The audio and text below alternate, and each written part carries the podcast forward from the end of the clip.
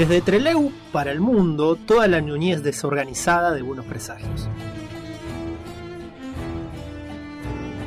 Juan Pablo Simonetti, Pablo Pérez, Bárbara Barlamas y la operación técnica de Lautaro Enríquez, Buenos Presagios. Buenos Presagios, por la 105.3, Radio Sudaca.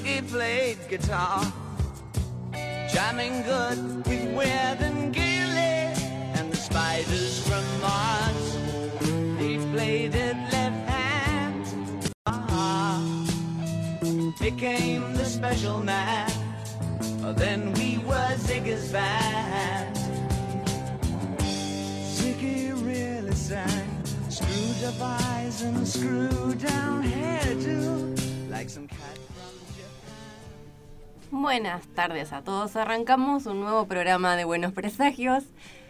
Siendo hoy sábado 3 de septiembre, arrancamos septiembre de una forma abrupta, realmente.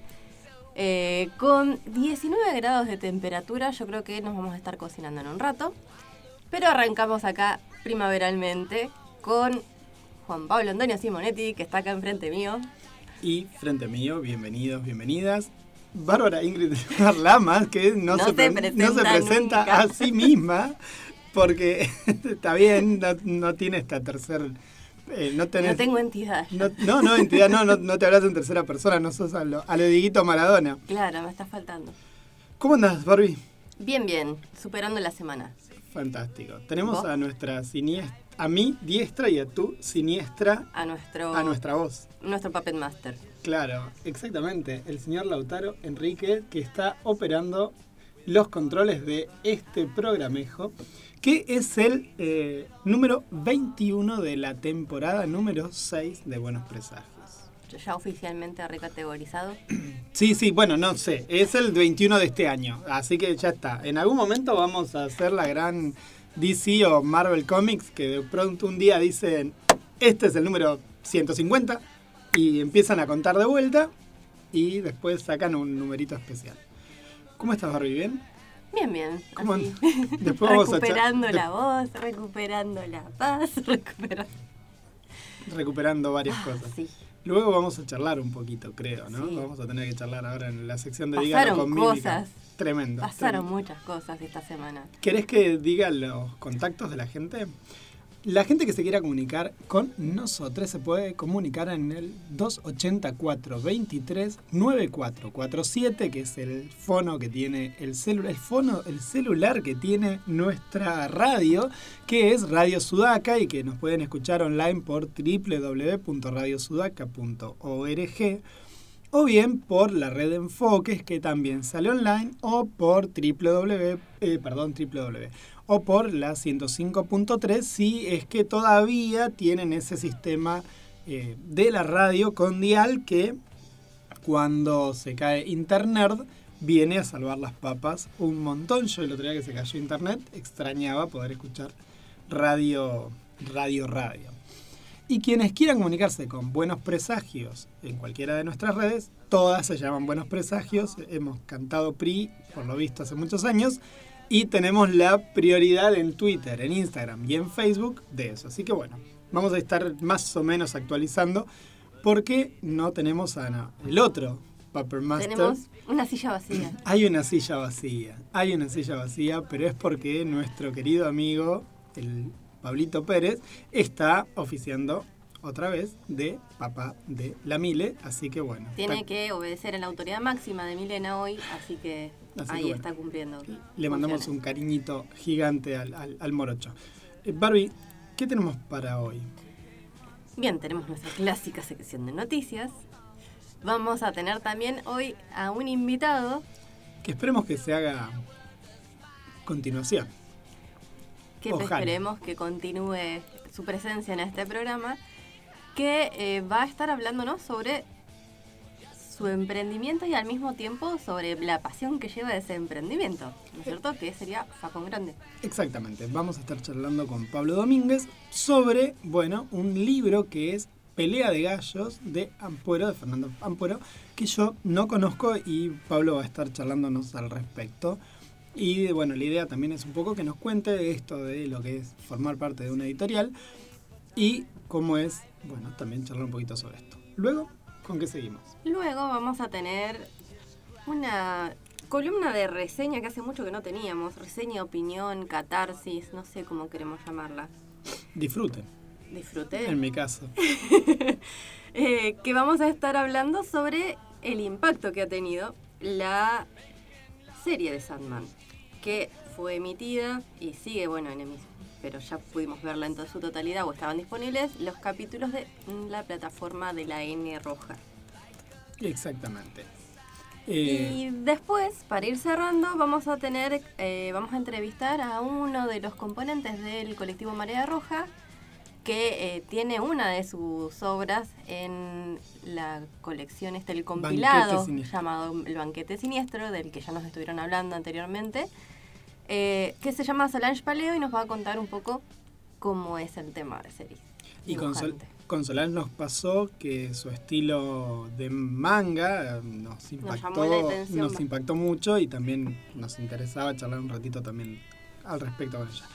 ¿Alguna cuestión más para este inicio que se me haya pasado, que se nos haya pasado?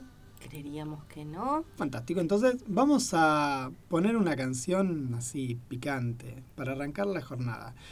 Porque él era un chico malo y porque esta semana tuvimos chicos malos por todos lados y hay que también relativizar y tomarse un poco de a la joda todo. Freddie Mercury con Mr. Bad Guy.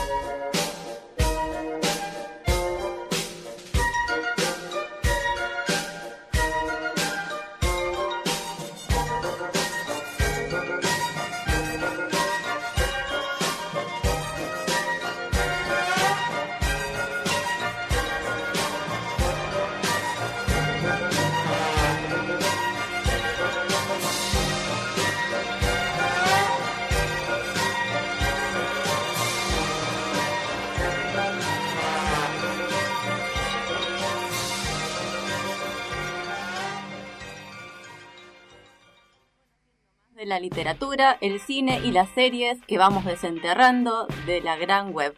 Buenos presagios todos los sábados a las 13 horas por Radio Sudaca en la 105.3.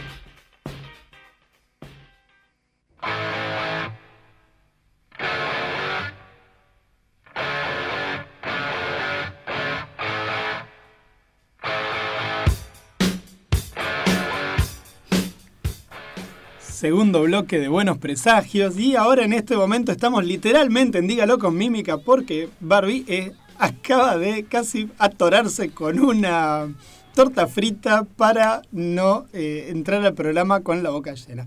Sin embargo, ahí está, respirás, listo. estoy libre. Muy bien, Bar Lamas, ¿cómo le va?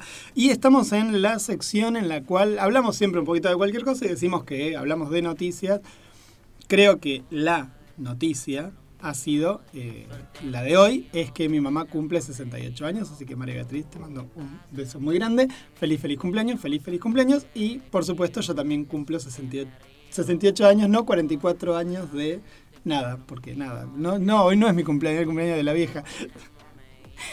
Yo me, estaba, me, quería, me quería robar protagonismo a la vieja. Bueno, nada, mi mamá cumple 68 años, así que Mary B, te mando un beso gigante desde acá. Eh, no lo va a estar escuchando porque nunca escucha buenos presagios, pero. Pero no llega la emoción. Sí, sí, claro, claro. Exactamente. Y la segunda noticia, me parece, tiene que ver con lo que aconteció anteayer. Que Sí. es básicamente el intento de magnicidio de nuestra vicepresidenta. Que, bueno, acá le sacamos el cuero cuando corresponde, pero de ningún modo avalamos a que le intenten pegar de un cuetazo en la manera, cabeza. cualquier tipo de violencia. Pero además, o sea, creo que todos entramos en shock. Perdón, ahí de fondo, mientras charlamos de esto, ahí está, eh, estamos escuchando a Sismo con su canción nueva que se llama Fate, que la pueden encontrar. No, desesperar. Ya, porque no le sale nada. Ya, a mí me sale natural. nada, mientras le ponemos esto que un poco es destino, charlamos de eh, la suerte que tuvo nuestra vicepresidenta. Sí, la verdad. Hoy la Nación ya estaba enseñando cómo hay que hacer bien un disparo con esa bala, ¿sabías? ¿Viste? No, en no, la no. página en la página web de la Nación estaban explicando cómo debe cargarse la bala y cómo por básicamente un manual de instrucciones, en realidad un manual de instrucciones de cómo no salió la bala, pero por supuesto si te enseñan a cómo no salió, aprendes O sea, a cómo salió. Igual nada. Cero reflexión sobre la propia participación en toda esta situación, ¿eh? Es como... Es muy complicado, muy complicado, sí, me da la sensación. Nada, lo, leí recién y me pareció como extraño y a la vez me pareció como bastante razonable. Digo, cualquier diario. Ayer escuché a varias personas decir cómo se tenía que haber. O sea, por qué no se había disparado la bala y yo no, no, no voy a recargar sobre la nación esto.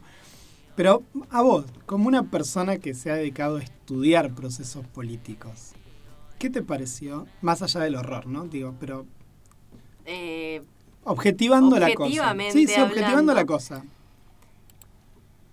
me da también una sensación de déjà vu, esta cuestión de, ya se viene hablando hace mucho, ¿no es cierto?, de esta escalada de discursos con un al- alto grado de violencia, con un alto contenido de odio, con una cosificación de las personas, ¿no es cierto? Más allá del rol que cumplan, de cuál sea su carácter personal, no importa si, si estamos en un sistema democrático y elegimos a determinados representantes, nos guste o no, eh, el estar deseando la muerte o estar haciendo parodias al respecto, también estás parodiando en cierta forma y propiciando ciertos discursos que son consecuentes con este tipo de situaciones.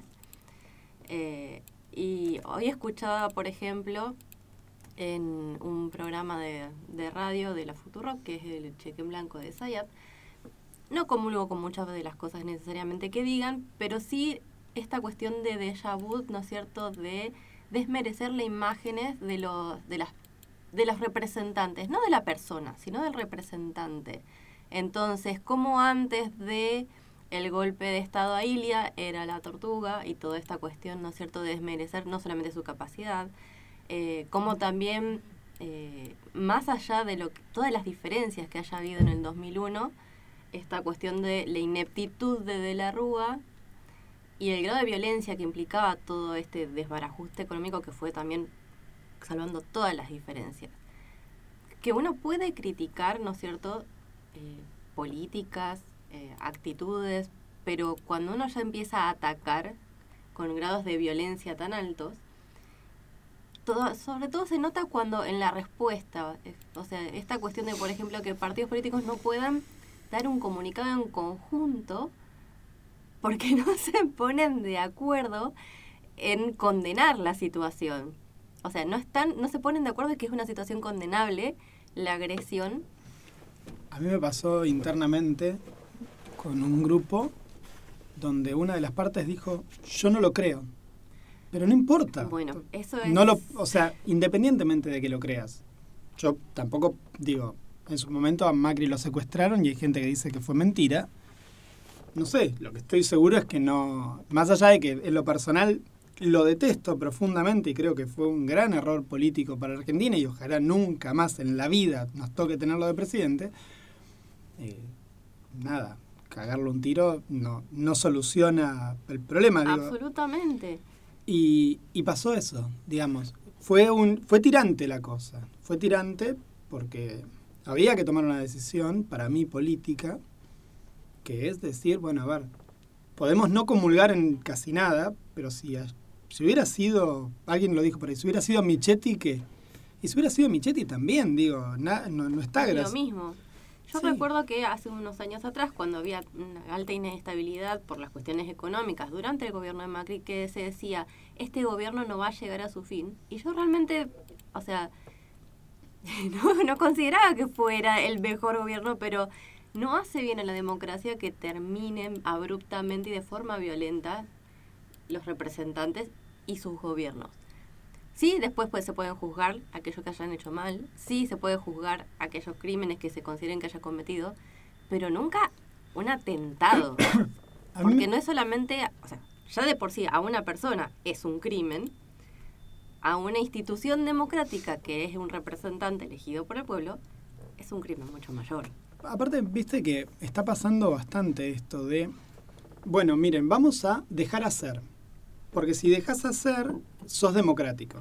O democrática. Democrática. Entonces, yo no te cuestiono cualquier acción política que vos vas a llevar adelante en ninguno de los estados que puedas, en los niveles que puedas, ¿no? Cuando se termina, te juzgo. O cuando se termina, te ataco. O cuando se termina. Y en el medio está esta cosa de bueno, que bueno, eh, creo que esa es la diferencia sustancial del gobierno de Macri con este, ¿no? En el gobierno de Macri, para mí, el peronismo dejó hacer, entonces ahora pagamos las consecuencias de ese dejar hacer, pero estos no juegan con la misma lógica. Juegan con, bueno, yo soy oposición y te ataco todo el tiempo. Y ese nivel de escalada de violencia también revienta en cuestiones de estas. Aparte, lo de, no sé, lo de la figura de Cristina como una mujer eh, vil, básicamente, no es de ahora. Digo, recordemos las tapas de la revista Noticia que fueron No, no, es una escalada consecuente de un discurso que se sostiene en el tiempo. ¿Cómo lo ves? El tema ¿Cómo es, sigue? No, te pregunto. yo no veo que cambie el discurso y además, o sea, el día de ayer eh, mucha gente salió a manifestarse, pero también mucha gente esta decía realmente con convencimiento de que era toda una actuación, de que, bueno, o Algo fue un algo loco habrá hecho, claro. o que... Y realmente me parece que no... O sea, resulta doloroso que no se tome dimensión de que no es solamente la agresión a una persona. Escuchaba la, la declaración que había hecho Bolsonaro en su momento, cuando le, le dicen, bueno, ¿qué opinan? Y dice, bueno, me alegro que no le haya pasado. A mí también me pasó cuando me acuchillaron y nada, bueno, acá estoy.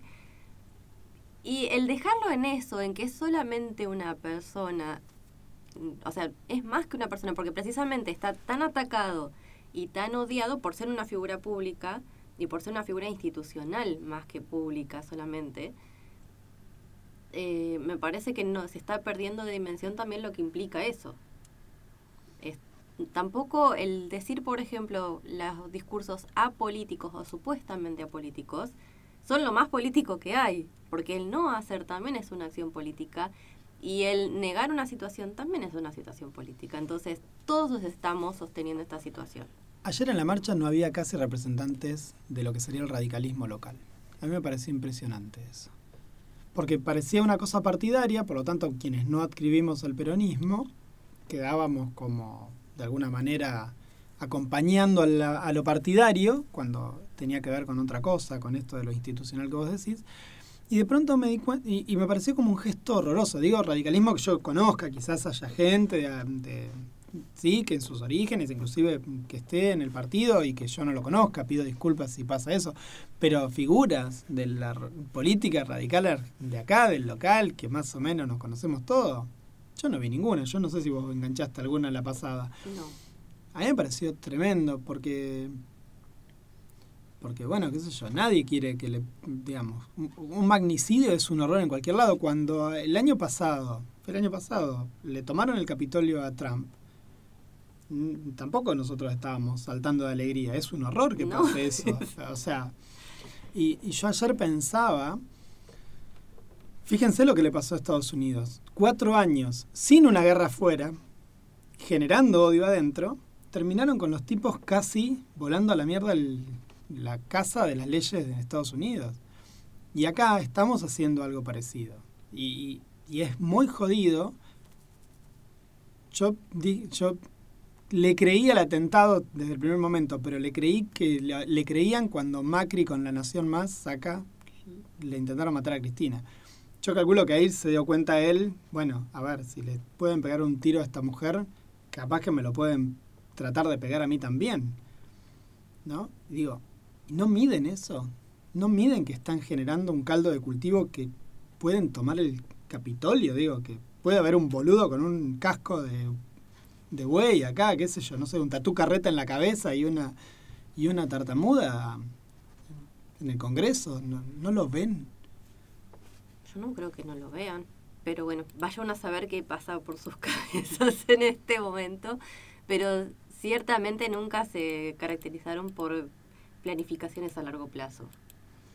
Sí, hay, se hace falta un consenso nacional más o menos nítido, que por supuesto sin retroceder en cuestiones elementales. Digo, lo hemos charlado alguna vez en privado entre todos, cuestiones como los derechos humanos no son negociables. Y ahí una mina como Patricia Bullrich no se sienta con nadie.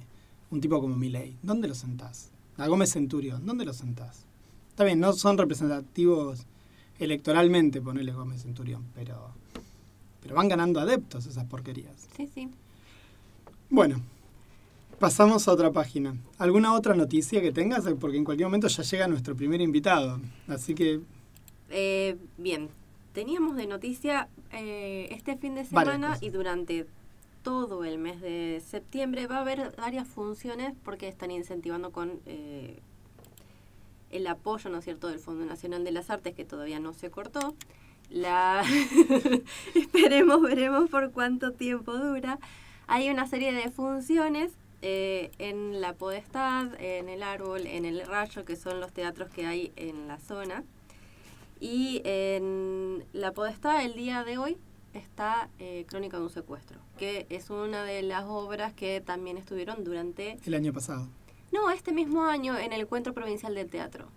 Pero yo Crónica, ¿qué la vi? El año pasado me parece que la vi. Puede ser. sí, La- sí, me sí. parece que la vi el año Pero pasado. estuvo compitiendo este año. Mm, Excelente. Así que hoy, si quieren, está esa obra en el teatro La Podesta. Es excelente, la verdad, el Crónica de un secuestro. A mí me encantó. Bueno, les cuento que, mm, nada, en novedades, todas las, todos los meses, todas las semanas está saliendo cualquier cantidad de historieta argentina. Cualquier cantidad de historieta argentina. Por favor, entren al, en la red social que quieran de Che Distribución, que es una distribuidora que entre varias editoriales se pusieron de acuerdo porque se les complicaba por separado El tema de los envíos, sobre todo. envíos y la coordinación. Esto fue en pandemia, Che Distribución se creó en pandemia. Y ahora en septiembre estarían distribuyendo, porque salir ya salieron hace unos meses, eh, Flor de Espadas, primera mano, El Misterio de la Lanza Plateada, que es un- una especie de Indiana Jones local, que lo vimos en la crack y no la compramos, pero bueno, Sí. porque no teníamos, no nos daba para todo. El Nuevo Milenio por Rocío Espina, eh, Cazador, que es una reedición de la revista Cazador de los 90. Yo otra vez sigue, Cazador sigue reeditándose, es una cosa como muy extraña. Para mí que apela mucho a la nostalgia también. Sí, no tengo la más remota idea qué hace que la gente quiera seguir leyendo Cazador pasado el número 7. No, yo después del número 7 des- ya está, hasta ahí. Inclusive tengo eso. El primer tomito lo tengo como una gran gastada, si se quiere, a lo que era, o ironía, lo que era el, el menemismo, pero hasta ahí llegó mi amor. Después es ilegible, fuera de joda, la cazador. Pero bueno, eh, tenemos, tenemos esas novedades. Tenemos una sorpresa también, nos dicen, ah, bueno, ha llegado Brena Guerra a nuestro estudio. ¡Eh! Nuestra ex operadora que está de aquel lado. Hola, Bren, bienvenida. Bueno, eh, eso por, eh, por un lado. Y después, bueno, no charlamos el sábado pasado, no charlamos demasiado, pero también salió She-Hulk. La serie que va por el tercer capítulo. ¿Lo estás viendo? Sí. Comentamos que por el Claro. primero. Ah, bueno, está bien. Entonces, bueno, nada, salió Yo vi los dos primeros capítulos. Yo también. Me falta el tercero, pues lo voy a ver hoy con Ciro. Así que. Muy interesante el primero, todo el planteo que hace. La, De por qué se saltea todo el proceso para poder ser inteligente desde el comienzo. ¿Y qué te pareció? So- parece- hay dos mujeres en el estudio, dos, o dos personas gestantes. Muy, muy, muy pertinente realmente, porque precisamente esta semana ejercí ese control de la ira, así efectivamente, y me doy cuenta que es un ejercicio que uno ya tiene incorporado por ser mujer, que en ciertas condiciones, para no perder la lógica, para que no te tilden de histérico y para que poder sostener un razonamiento lógico y obtener, ¿no es cierto?, una respuesta, hay que controlar las emociones. Entonces, realmente She-Hulk es una buen exponente de cómo la sociedad actual hace que tengamos un entrenamiento muy avesado al respecto. Como diría una muy querida, eh, acostumbradas a tragar mierda que da calambre, entonces uno te aprende a, a sostener. Es eso. Sí, sí. Bueno, qué horror. Seguimos con una semana pum para arriba, pero no, bueno, vamos a tratar de ponerle un poco de onda porque no puede ser. Yo quiero decir que la gente de Boom Studios, que es la editorial que saca, eh, que saca, alguien está matando a los chicos, y el libro de, eh, perdón, y La Casa Slather, que es otra de las, de los spin-off de esta serie que yo no me canso de recomendar y que ahora empezaron a publicar en Argentina, va a sacar eh, un one shot. Así que van a seguir choreando con esto hasta no. Esto es más o menos como hasta Netflix no paro, no paro, o hasta el streaming no paro, no paro. Así que en cualquier momento van a meter algún. Porque encima está buenísimo para hacer un streaming de esto, alguna, alguna cosa por streaming. Streaming no, perdón. eh, las cadenas estas, ¿cómo se llaman? Sí, las Sí, cadenas de streaming. También, perfecto. Ah, Viste que yo con el inglés me llevo a las patas. Ha sido difícil la semana. Ha sido una semana difícil. ¿Alguna novedad más? ¿Alguna cosita que quieras comentar? No, no. eh, bueno, el, sí la- teníamos Está lo de Madrid, ¿no? Lo de Cine de Madrid sigue. Está en este momento eh, proyectándose el Patagonia Coffin Festival. La gran mayoría de las ofertas están para ver online. Lo que fue una sorpresa es que este año no tienen una plataforma propia, sino que lo hacen a través de la plataforma de la ciudad de Buenos Aires. Funciona bien, se pueden ver, así que están disponibles para aquellos que quieran verlas. Hay documentales muy interesantes. Sí. Eh, hay uno que es particularmente muy recomendable, que es sobre el impenetrable, que es todo el asesinato del dueño de un campo eh, por eh, intereses, ¿no es cierto?, eh, empresariales, como toda la movida popular eh, hace que se logre convertir en un parque nacional y como también a través de una fundación eh, de preservación de los recursos naturales que es de Stephen eh, de Hopkins, no me acuerdo era el Pero no, el, el nombre. no era el físico. no, no, no, no. Era Otro. un millonario que hace Sí. donaciones de preservación. Se logra hacer como toda una infraestructura. Pero también toda la cuestión eh, de... Hay un crimen involucrado que hace que a través de una movida popular muy fuerte ese, terreno no pase a manos privadas, incluso con la justicia de manos de lado empresarial y un montón de tramoyas. Muy interesante.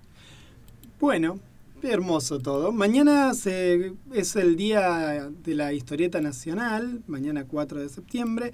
Y un poco en esa sintonía, Diego Acorsi, que ya hemos charlado con Diego en un par de oportunidades, eh, está en este momento sacando un curso online detrás del cómics, ocho maneras de abordar un cómic, desde el campus virtual de la Universidad del Salvador. Quienes deseen, busquen ahí en la, en la página de Comiqueando o en nuestras propias redes que también lo hemos compartido. El link para poder matricularse en ese curso es gratuito, es libre y gratuito, es autoasistido, así que nada, lo, lo haces tranquilamente. Yo ya he hecho algunos de historia del cómic con él, la verdad que están bastante simpáticos, están muy buenos, material que si uno viene leyendo la revista Comiqueando de varios años y las notas que ellos hacen, Has tenido acceso. Toman, toman material, pero lo amplían. Así que esto que viene de la mano del dibujo y el guion es algo que no sé hasta dónde duraré yo, porque no soy ni dibujante ni guionista, pero recomiendo que se metan ahí adentro para eh, practicar un poco y aprender un poco más. ¿Listo? Vamos a un tema que elegiste vos. Sí, Contanos un poquito este. es Teardrops de Massive Attack. Fantástico.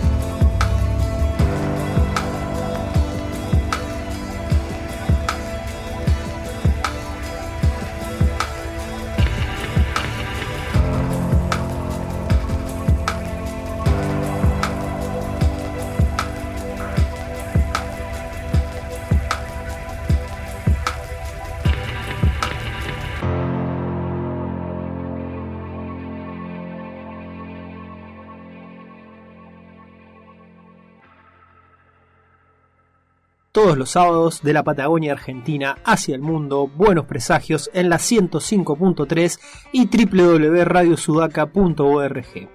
Buenos presagios.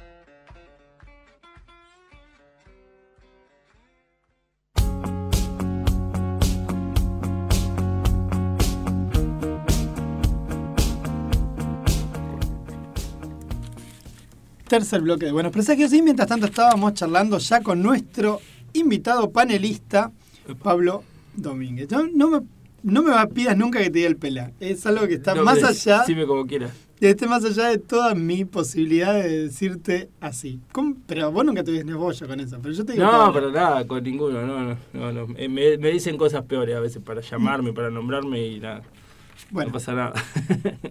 Pablo el Pela Domínguez, bienvenido Bueno, a. Buenos Presagios. Gracias. Ya me metieron presión con lo de panelista, así que. No, no, no, Igual me nosotros- gustan las presiones, me gusta. Lo tomo ayer, creo que le comentaba a Pablito, lo, lo encontré en una reunión de la radio, le comentaba que. eh, bueno, la invitación, eso, la, la- la agradezco muchísimo porque es un programa que me gusta, o sea, toda nuestra radio, toda la programación de la radio me gusta, pero con este programa como que tengo una, eh, un, cariño especial porque son gente muy lectora, tienen un público muy lector, entonces hay como una afinidad un poquito más, eh, más estrecha. y les decía que lo tomo como un desafío porque justamente es eso lo que me, me motiva, que, que me, eh, me propongo eh, comentarles cosas que por ahí eh, les aporte algo a ustedes y a, y a la audiencia, ¿no? porque sé que están todo el tiempo hablando de libros, llamando escritores, escritoras, eh, proponen lecturas y eso está buenísimo. Entonces, bueno, eso, el desafío de, tratar de proponer algo distinto o diferente. Nuevo no, pues ya está todo inventado, no vamos a inventar nada a esta altura. No sé, a mí me pasa que hay un montón de literatura que, que conozco autores y autoras que, que sé de nombre, que a veces no- Claro. no, me he cruzado, que uno medio les, Sí, se sí. corre, es medio espantado porque no es del palo de lo que uno lee habitualmente. No sé, ahora estoy leyendo La, Chi- la China Iron, Uh, de Cabezón Cámara. Empecé leyendo primero una historieta de Cabezón Cámara, porque no, no, no, le quise entrar una primera vez y, y me cuesta, ¿eh? ¡Ay, cómo me cuesta! ¿Cómo me está costando? Vos estás formado en la gauchesca, por eso. No, no, no. Bueno, nunca leí el, nunca leí el Martín Fierro, porque empezaba y reboto, empiezo y reboto. Ah, mira. Y nada, sé de lo que se trata porque después de tantos años de leer Igual toda la primera parte es como una novela, es la última parte la que hay que remarla porque se pone... en la China. Iron o en el Martín Fierro. No, el Martín Fierro es Ah, todo o sea, se pone más en volante todavía de lo que está ahora. Se pone gauchesca, ¿Qué cosa? La... la China Iron. Bueno, qué sé yo, por Dios de la Virgen, pero estas descripciones, el otro día me decían, no, pero está re linda las descripciones esas del coso. Sí, bueno, sí, puede ser linda un ratito. Pero eso es eh, prosa. como- O sea, después se pone en verso. Después se pone en gauchesca, claro. Bueno, gauchesca, qué sé yo. Bueno, pero En no sé. Santos Vega no es en, en verso, si mal no me acuerdo. Eh, sí, O Don Segundo Sombre. ¿Cuál de todas esas no son en verso? sí, que la, la gauchesca es poesía en verso. sí. verso. No, Toda la no, gauchesca ¿por es poesía en verso, sí, sí. El único que leí fue. ¿Cuál es? El de Aniceto el Pollo. ¿Cuál es? El de. El Fausto Criollo. El Ese es el único Criollo. que más o menos leí de corrido. Pero bueno. Bueno, pero no estamos para hablar de gauchesca. No, hablemos igual de libro, de literatura, pero me parece que la cuestión siempre pasa por los gustos. Yo siempre digo eso, la literatura los libros es cuestión de gusto, no hay cosas buenas, no hay cosas malas, ni... puede que uno tenga la, la- la impresión de que hay una cosa que está mejor escrita que otra, pero siempre para mí termina siendo cuestión de gustos. Em, Pero vos hoy trajiste algo particular, contanos Sí, eso. sí, sí, sí. Porque un tipo vino con hoja y todo. Sí, sí, sí, que sí, nosotros todo. Me trajo de pedo armamos el programa, el tipo vino con, con No, todo. no, pero es porque si no me olvido de cosas y también quiero ser eh, eh, sintético, no quiero tampoco tomarme demasiadas atribuciones porque es la primera vez que me invitan, no me van a querer invitar más, no traje nada para compartir, así que... Em, no, traje un libro eh, que se llama Pelea de Gallos, que es de una escritora ecuatoriana que se llama María Fernanda Ampuero, que, eh, bueno, para empezar es, es media contemporánea a nosotros, es de 1976, eso por ahí no- nos acerca un poco, no sé, en el caso Yo de del Bárbara, 70. pero a nosotros... ¿Vos, Barbie, sos de él? 82. Ah, claro. Sí, no estoy tan lejos. No, No no, está tan tampoco. lejos. Bueno, una ecuatoriana, eh, periodista, obviamente escritora, vivió de ilegal en España, vivió parece que un tiempo en Argentina, eh, vivió en México y está otra vez en Ecuador. Eh, tiene dos libros de- bien conocidos que son Sacrificios Humanos, que lo sacó el año pasado, y este Pelea de Gallos, que es del 2018. al principio eh, empezó a como a remarla y a surgir y a hacerse conocida por este libro, por Pelea de Gallos, hasta que en algún momento explotó. Eh, yo la otra vez estaba tratando de buscarle la vuelta para traer autores y autoras que no tuvieran que ver con el famoso canon, ¿no? Esos autores que ya viven de lo viven de sus libros, viven de lo que hacen y demás, sino de esos que van medio caminando por los bordes. Y Fernanda Ampuero ya está ahí, está ahí, digamos que está casi a punto de empezar a vivir de lo que está haciendo. Además se buscó una editora genial, lo edita eh, Leila Guerrero, la, argentina, entonces como que eso la, potenció mucho más. Eh, y quería compartir algunas impresiones de este libro porque me parece que está bueno, que tiene muchas cosas distintas, un libro que tiene 13 cuentos y que en el libro lo que hay de particular es que la- las mujeres son las personajes principales de todas las historias. ¿Y cómo las presenta? Las presenta como víctimas. eh, y las presenta como víctimas del sistema, del sistema social, del sistema capitalista, las presenta como víctimas del patriarcado, pero también las presenta como víctimas de otras mujeres que ahí se mete por ahí, empieza a meterse ya de movida en cosas que no son correctas, ¿no? Ya está metiéndose en una cuestión más, más polémica.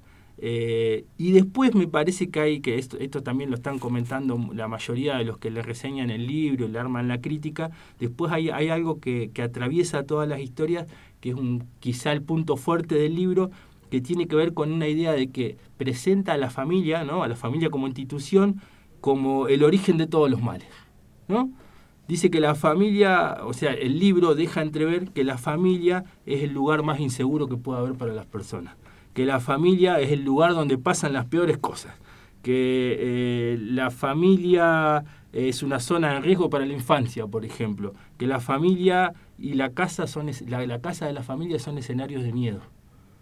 ¿No? Se mete para mí en algo que está bueno, porque hay una, una idea de familia que viene de muchísimos años atrás, Claro, qué familia. reforzada por la iglesia, por el Estado y por un montón de instituciones que sostienen un sistema como el actual, que dice que la familia es lo mejor que hay, que es el lugar de contención, el lugar de amor, el lugar por excelencia donde todos cuando tenemos algún problema nos refugiamos. Una idea que llega hasta el deporte, cuando un equipo juega de fútbol, juega bien y sale campeón y gana las copas, cuando declaran los jugadores dicen, no, nosotros, nuestros logros se basan en que somos un grupo unido y somos como una familia.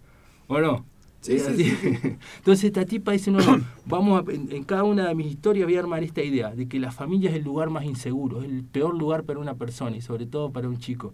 Entonces a partir de eso arma historias totalmente ficcionadas donde lo que menos quiere es ser correcta o dejar un mensaje o moralizar. Te cuen- lo que le importa a la tipa es contar una buena historia y armarla bien y escribirla bien. Entonces me parece que ahí eso está, está bueno, te saca de algunos lugares cuando uno quiere a veces en literatura buscar eh, cosas que pongan en duda, en cuestionamiento todos estos asuntos, a veces se cae, eh, lo- los que escriben, eh, los que arman la ficción a veces caen en, en- en lo- En la moraleja. en la moraleja, en aleccionarte, en dejarte un mensaje claro. Esta tipa no quiere dejar ningún mensaje, le quiere poner esas cosas en evidencia y de una forma asquerosa, una forma que, que da rabia, que da asco, da miedo, da morbo. También tiene eh, la habilidad de presentar, a la par de todas esas sensaciones que te dejan cada uno de los cuentos, te, te deja también una sensación de ternura, de amor, de que hay, que hay coraje, que hay belleza, que hay perdón. Eh, y ¿Y después... eso no es contradictorio? Claro que es contradictorio, No, no, sí. me refiero a lo del mensaje que decías antes. ¿En qué sentido? Bueno, si te estoy diciendo que hay amor, estoy dejándote un mensaje. Hay amor. Sí, pero lo muestra de una manera en que... en Yo que- no creo que nada de, no deje mensaje. El tema es que querés leer No, no, eso. claro, Perdón, eh, que no, no, está bueno, eso, sí, sí, no, está bueno, está perdón. bueno. No, no, lo que no quiere dejar es el, el- el mensaje eh, de manual. La bajada de línea bajada de línea oficialista, digamos. Y de manual Perfecto. que dice... eh, Porque si no quiere familia, algo quiere dejar. Claro, me- claro, claro. Algún, Claro. algún reemplazo o alguna cosa superadora debe proponer. ¿O no? No sé. No, No, yo creo que lo que le importan son las historias. Yo creo que lo que le importan sí, son sí, las sí. historias. Y sí, muestra amor, muestra fraternidad, muestra solidaridad y demás, pero, pero lo muestra de una manera casi estética, no aleccionadora y no de manual. No dice hay que cuidar a las infancias. No, muestra pibes sufriendo. Claro, a, a eso va. Y, Y por ahí mm, también lo que puede ser es que te está cuestionando, por lo que vos contabas, eh, instituciones que son casi intocables, como la Claro. familia. Ya me están diciendo Pero- que quieren el libro que está contando el Pela, lo cual me acabo de enterar de que están escuchando la radio, Dora Vamos. Palacio nos está mandando un mensajito, ya quiere ese libro que está contando. Y Dora escuchó asco, rabia, miedo y todo eso. Dijo, sí, No, pero además que- amor, porque es una compañera valiosa, que además es Obvio una, una mujer que, que lucha porque es justamente una tierna por dentro. Después te pega un ladrillazo, pero eso son dos mangos aparte. eso- pero va con amor, lindo. claro. Tiene sí. un, un estilo en puero. Claro, claro, Dorita, bueno, sí, bueno, nada, quien después eh, nos deja un ejemplar ahí para que después Sí, sí, sí. sorteemos de alguna cosa, lo vamos a hacer previo a leerlo nosotros, porque Sí. somos Claro, unas por lauchas supuesto. viles, por supuesto. Y, y bueno, para ir cerrando algunas No, ideas. no, cerrando las pelotas, Eh. te, te dimos como 20 minutos, ¿ah? así que lee tranquilo, No, chaval. y que más allá de que tiene, de que es una tipa que vivió de ilegal en España, que se empezó a forjar su carrera ahí en, en Europa, eh, a los tumbos, con mucho sacrificio y demás, siempre, siempre escribió con apego a su país y a Latinoamérica. Todo lo que pasa, todos sus personajes, todas sus historias son comunes a cualquiera de nuestros países. ¿Viste Y eso es adrede, lo hace porque siente que ese es su territorio donde ella tiene que escribir. Viste que hay toda una rama ahora de, de las de las mujeres en literatura con esa con, con esa idea. Cabezón Está Cámara, bueno. Valle, Eso está que bueno. estábamos charlando recién, habla de cuestiones que hacen a la Argentina. Sí, Mariano Enríquez, bueno. Sí, sí, también sus Selva novelas transcurren acá. Sí, sí, sí. claro. Bueno, si querés ahora comentamos una cosa de esa, pero... Bueno, eh, sí. em, no, eso, que escribe con apego en Latinoamérica, sobre todo excede el apego a su país, obviamente, porque vivió en México, anduvo por Argentina. em, y después lo que tiene también es que, por todo lo que yo les cuento, a lo mejor se pueden llegar a imaginar que anda ahí caminando en los límites de la cuestión del terror. Anda pisando, tiene como que ganas de meter un pie ahí. Parece que en el libro, en el último libro lo hace, que empieza a pisar las ideas del terror y demás al estilo Mariana Enríquez, por ejemplo. Eh, pero acá en este libro todavía no lo hace. Lo que sí hace es meterse en una idea que está muy buena, que es la idea de la monstruosidad. Obviamente, con todas estas cosas que yo le comenté, uno se puede llegar a imaginar que está la idea de la monstruosidad, pero la idea de la monstruosidad, eh, de lo monstruoso, eh, como una cuestión que está dentro nuestro, adentro de las personas. No, no presenta la monstruosidad con, cosas externas, con animales, con figuras no, no, la monstruosidad metida adentro nuestro. Hay un, cuento, un relato que justamente se llama Monstruos, y leo un poquito, que empieza así. Narcisa siempre decía que hay que tenerle más miedo a los vivos que a los muertos, pero nosotras no le creíamos porque en todas las películas de terror los que daban miedo eran los muertos, los regresados, los poseídos. Bueno, ella se mete en lo monstruoso, pero así, con esta idea, con la idea de Narcisa, que le dice que hay que tenerle más miedo a los vivos que a los muertos, lo monstruoso adentro de las personas. Y eso me parece que también está bueno, y es una forma de meterse en toda esta idea del, del terror y del miedo que, que a veces tiene mucho más efecto en algunas personas que, que la otra idea de los muertos, de los monstruos y demás, que también te puede llegar a hacer pegar un cagazo bárbaro, pero no es este el caso. Eh, el otro día comentaba, estaba buscando la autora, porque mi memoria a corto plazo es cortita, que, que no recomendé, o recomendé poco, pero o con pocas ganas, a una autora también, que está haciendo lo mismo. Que hay como una tendencia también en la literatura en este momento de esto, de, de lo monstruoso más que de lo del terror, donde también el horror está puesto ahí eh, en los vínculos, ¿no? Digamos, en los vínculos entre las personas. Eso es lo que termina siendo o, o mejor dicho, estos vínculos que tenemos hoy entre las personas es horroroso. Quizás también es una crítica a eso. Sí, puede ser. Sí, sí, sí. sí. Igual también lo que me hace pensar es como se empieza a blanquear un poco más con esta, esta generación de autoras en plantear, ¿no es cierto?, este, el horror que tiene el ser humano en sí mismo, sin caer eh, o sin tener que recurrir a herramientas como eh, un realismo mágico o como Claro. los victorianos con los monstruos, que en, en última instancia te estaban mostrando lo mismo, la maldad que, y el horror que podía tener el mismo ser humano en sí mismo, pero que tenían que eh, ponerlo o externalizarlo en otra figura que podía ser representación, que podía ser alegórica, que podía ser una excepción, y acá directamente es como que está más blanqueado. Es parte de la realidad misma y también cuestiona las instituciones que se, digamos, la familia históricamente es- ha sido como la institución base de todo organismo político y Claro. para muchas civilizaciones, o sea, el confucianismo de todo el sistema político emulaba a la familia. Entonces, el poner en cuestionamiento este lugar feliz, ¿no es cierto? Claro. Sin necesidad de ir a una ficción. Claro, sí, Sí, sí, o sí. sea, relatando algo que puede ser una realidad cotidiana y con la que uno puede empatizar o ver en las noticias. Claro. Tal cual. Sí, sí, sí. Tiene, y leyendo un poco sobre su vida, algunas entrevistas que le han hecho, toda esta idea tiene un arraigo personal en ella. Eh, y que tiene que ver, por ejemplo, con esto de que ella contaba, que bueno, tiene 46 años y eh, se hizo su vida sola, vivió en Europa, consiguió laburo, está a punto casi de vivir de, lo que le gusta hacer, eh, una tipa que milita el feminismo, que va al frente, una figura re transgresora, se la rebanca, una genia la tipa. Eh, pero la, la mamá de ella dice que su mamá siente que, que hay algo que todavía no le dio, que ella todavía no le dio. ¿Qué no le dio? Un hijo. Entonces ella dice, "Mi- yo un día me voy a ganar el premio Nobel, así lo dijo. Y mi mamá va a estar diciendo, ay, se ganó el premio Nobel, pero no me dio un nieto. Pero no tiene un nieto. no me dio un nieto, está ahí. Qué tremendo. Sí, es tremendo, sí, sí, sí. Entonces tiene un arraigo. No siempre es así, ¿no? Hay, hay veces que la, la- la ficción nace de cualquier lado, pero en este, en este caso parece que hay un poco de arraigo en esa historia de vida que, que tiene que ver con ella. De que, bueno, que es una tipa que, que hace lo que quiere y que va por otros caminos a los convencionales que, que la familia nos ha marcado durante tanto tiempo, como dice Bárbara. Y después otra cosa que me quedé pensando que me comentaste al compararla por ahí con, con Mariana Enrique, que, que, que está bien, que mucha gente la compara, que también la, la- la ponen a la par de Selva Almada. eh, hay una idea también que anda dando vueltas, que, que ella la rechaza, la- lo leí en una entrevista también, después si quieren les comparto las entrevistas Sí, que claro. consulté. Eh, hay una idea que ella rechaza de, raíz, que tiene que ver con esto de que le están empezando a, nombrar todo esta, todo este, todo este surgimiento de autoras mujeres, narradoras de mucho peso, que están publicando bastante, que la están empezando a, a nombrar con la idea de el nuevo boom latinoamericano.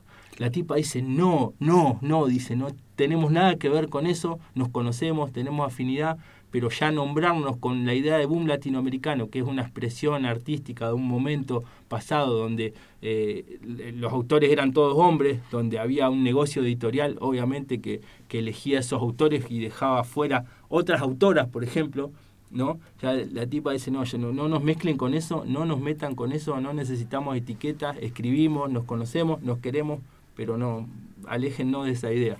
¿No? Porque hay una presencia real de, de mujeres y, está bueno, y está buenísimo. No sé, está, ah, está Bansi en, en Bolivia, eh, bueno, Mariana Enrique de Selva Almada, Ampuero es de Ecuador. Hay una, un, un- emergente muy fuerte de mujeres que, que están narrando, que están escribiendo cuentos, que están escribiendo novelas y que, que bueno, que tampoco es nada raro, la mujer siempre escribió, no es que, uy, empezaron a escribir las mujeres, no, por favor, Eh, hay quizá una casualidad y que, que son autoras tremendas, que tienen una fuerza y están publicando unos libros impresionantes.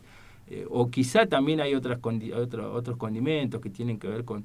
Con, Con los momentos históricos con los momentos históricos, exacto, con el empuje que hay con, con el movimiento feminista y demás. Capaz que es eso también lo que las está empujando. Pero sí me parece que, que está bien la, la, la aclarada de ideas que hacen puedo decir no nos metan con eso, ni se les ocurra nombrarnos así porque no nos sentimos incluidas en, un, en una etiqueta de ese tipo. Cuando estuvimos en la crack, eh, presenciamos una muestra de lo que era eh, historietas argentinas, historietistas argentinas, donde eh, muchas de ellas trabajaban bajo seudónimos, muchas veces no eran nombradas, muchas veces no eran, o tenían que tener seudónimos de varón. Claro. O cuestiones así para poder eh, pronunciar su obra, Publicar, publicar sí. su Sí. obra. Eh, en este momento, más allá de la existencia de estas autoras que han ganado este renombre, ¿hay una recuperación de la obra perdida, de, perdida en el sentido de que o no fue publicada como correspondía o poquito, de mujeres de otras décadas que, que de pronto en este, en este resurgir logran, logran recuperar? Sí, sí, sí. Y acá me, me saco la, la falsa modestia y, y la dejo acá del otro lado de la puerta. Y Acá yo- humildes no hay ninguno acá dentro. de- Eh, con nuestra editorial con Facón Grande, mi compañera Lore está haciendo un trabajo re lindo con todo eso. Está publicando eh, un montón de autoras que a lo mejor yo, por ejemplo, no, no conocía, que las ignoraba. Y sí, me parece que es un laburo que se está haciendo en muchos lados, que a veces tiene a, la- a las editoriales eh, independientes a la cabeza. Y sí, se está recuperando toda esa literatura que alguna vez leí una idea que mm, una idea muy cortita que decía, a lo mejor en algún momento de la historia cuando había poemas que se firmaban como anónimos, los, las autoras eran mujeres y no las podían firmar. Con esa idea que, que- que decís vos, ¿no? La próxima le invitamos también a Lore. Por entonces. favor, sí, sí, por favor. Uno, porque por favor, sí. aclaremos también que, que- no está Lore acá también un poco por corto yo, porque no me di cuenta, porque a, Pa- a Pablo lo conozco de muchos más años que a Lore. Pero la próxima vienen juntos, que tanto También, sí, claro. sí, le dejamos, le dejamos a la chica a Brenda o a Lautaro ahí, a las pibas. Pero a Lautaro, se- sí, sí, o, o las metemos acá también a las pibas, digo, deben saber de literatura un montón. Sacan unas fotos preciosas de una de tus hijas, así que va por ahí también. Pero sí, me parece que sí, que es eso, hay una recuperación muy linda y muy enriquecedora, porque, o sea, había un momento también en que estaba, estaba esta idea de, mm, de que eh, había como un, como un juego medio provocador que decían, ¿quién es el autor de Frankenstein? Claro. ¿No? Y, y bueno, a mí también esa pregunta me descolocó. Yo empecé a pensar, ¿quién era el tipo? ¿Quién era el autor? no, era una autora. Era una ¿no? autora. E- Esa idea de, de una novela, de una historia tan, tan universal, tan que ha persistido tanto en el tiempo, asociada a un autor que no nos acordamos el nombre. ¿no? Yo siempre la, la asocié a un autor, a un, a un hombre, a un escritor, que ni siquiera supe el nombre nunca. Cuando me dijeron, bueno, fíjate quién es el autor. ¡Wow! Eh, ¡Qué sorpresa!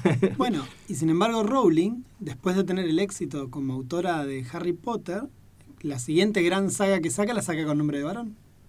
Hace al revés. Cambia, cambia para hacer los policiales que hace, un poco para despegarse de ella como autora de, de fantasía, sí, o andás a saber por qué demonios, pero toda la saga esta del detective Cormoran, creo que es el, no he Claro, leído nada de eso, eh, lo saca con un título de, con nombre de varón. Tardaron mucho Ah, en mirá, darse no sabía. de que, no, no, yo me enteré hace Qué relativamente poco que ella había sacado esos cinco o seis libros con, con el seudónimo, que todavía lo usa, ¿no? Hace poco salió una novela nueva donde ya todo el mundo sabe que es Rowling con ese seudónimo. claro. Pero bueno, también, también ahora lo pueden hacer al revés. Pueden a propósito ocultar, ocultar su, su identidad civil, por decirlo así.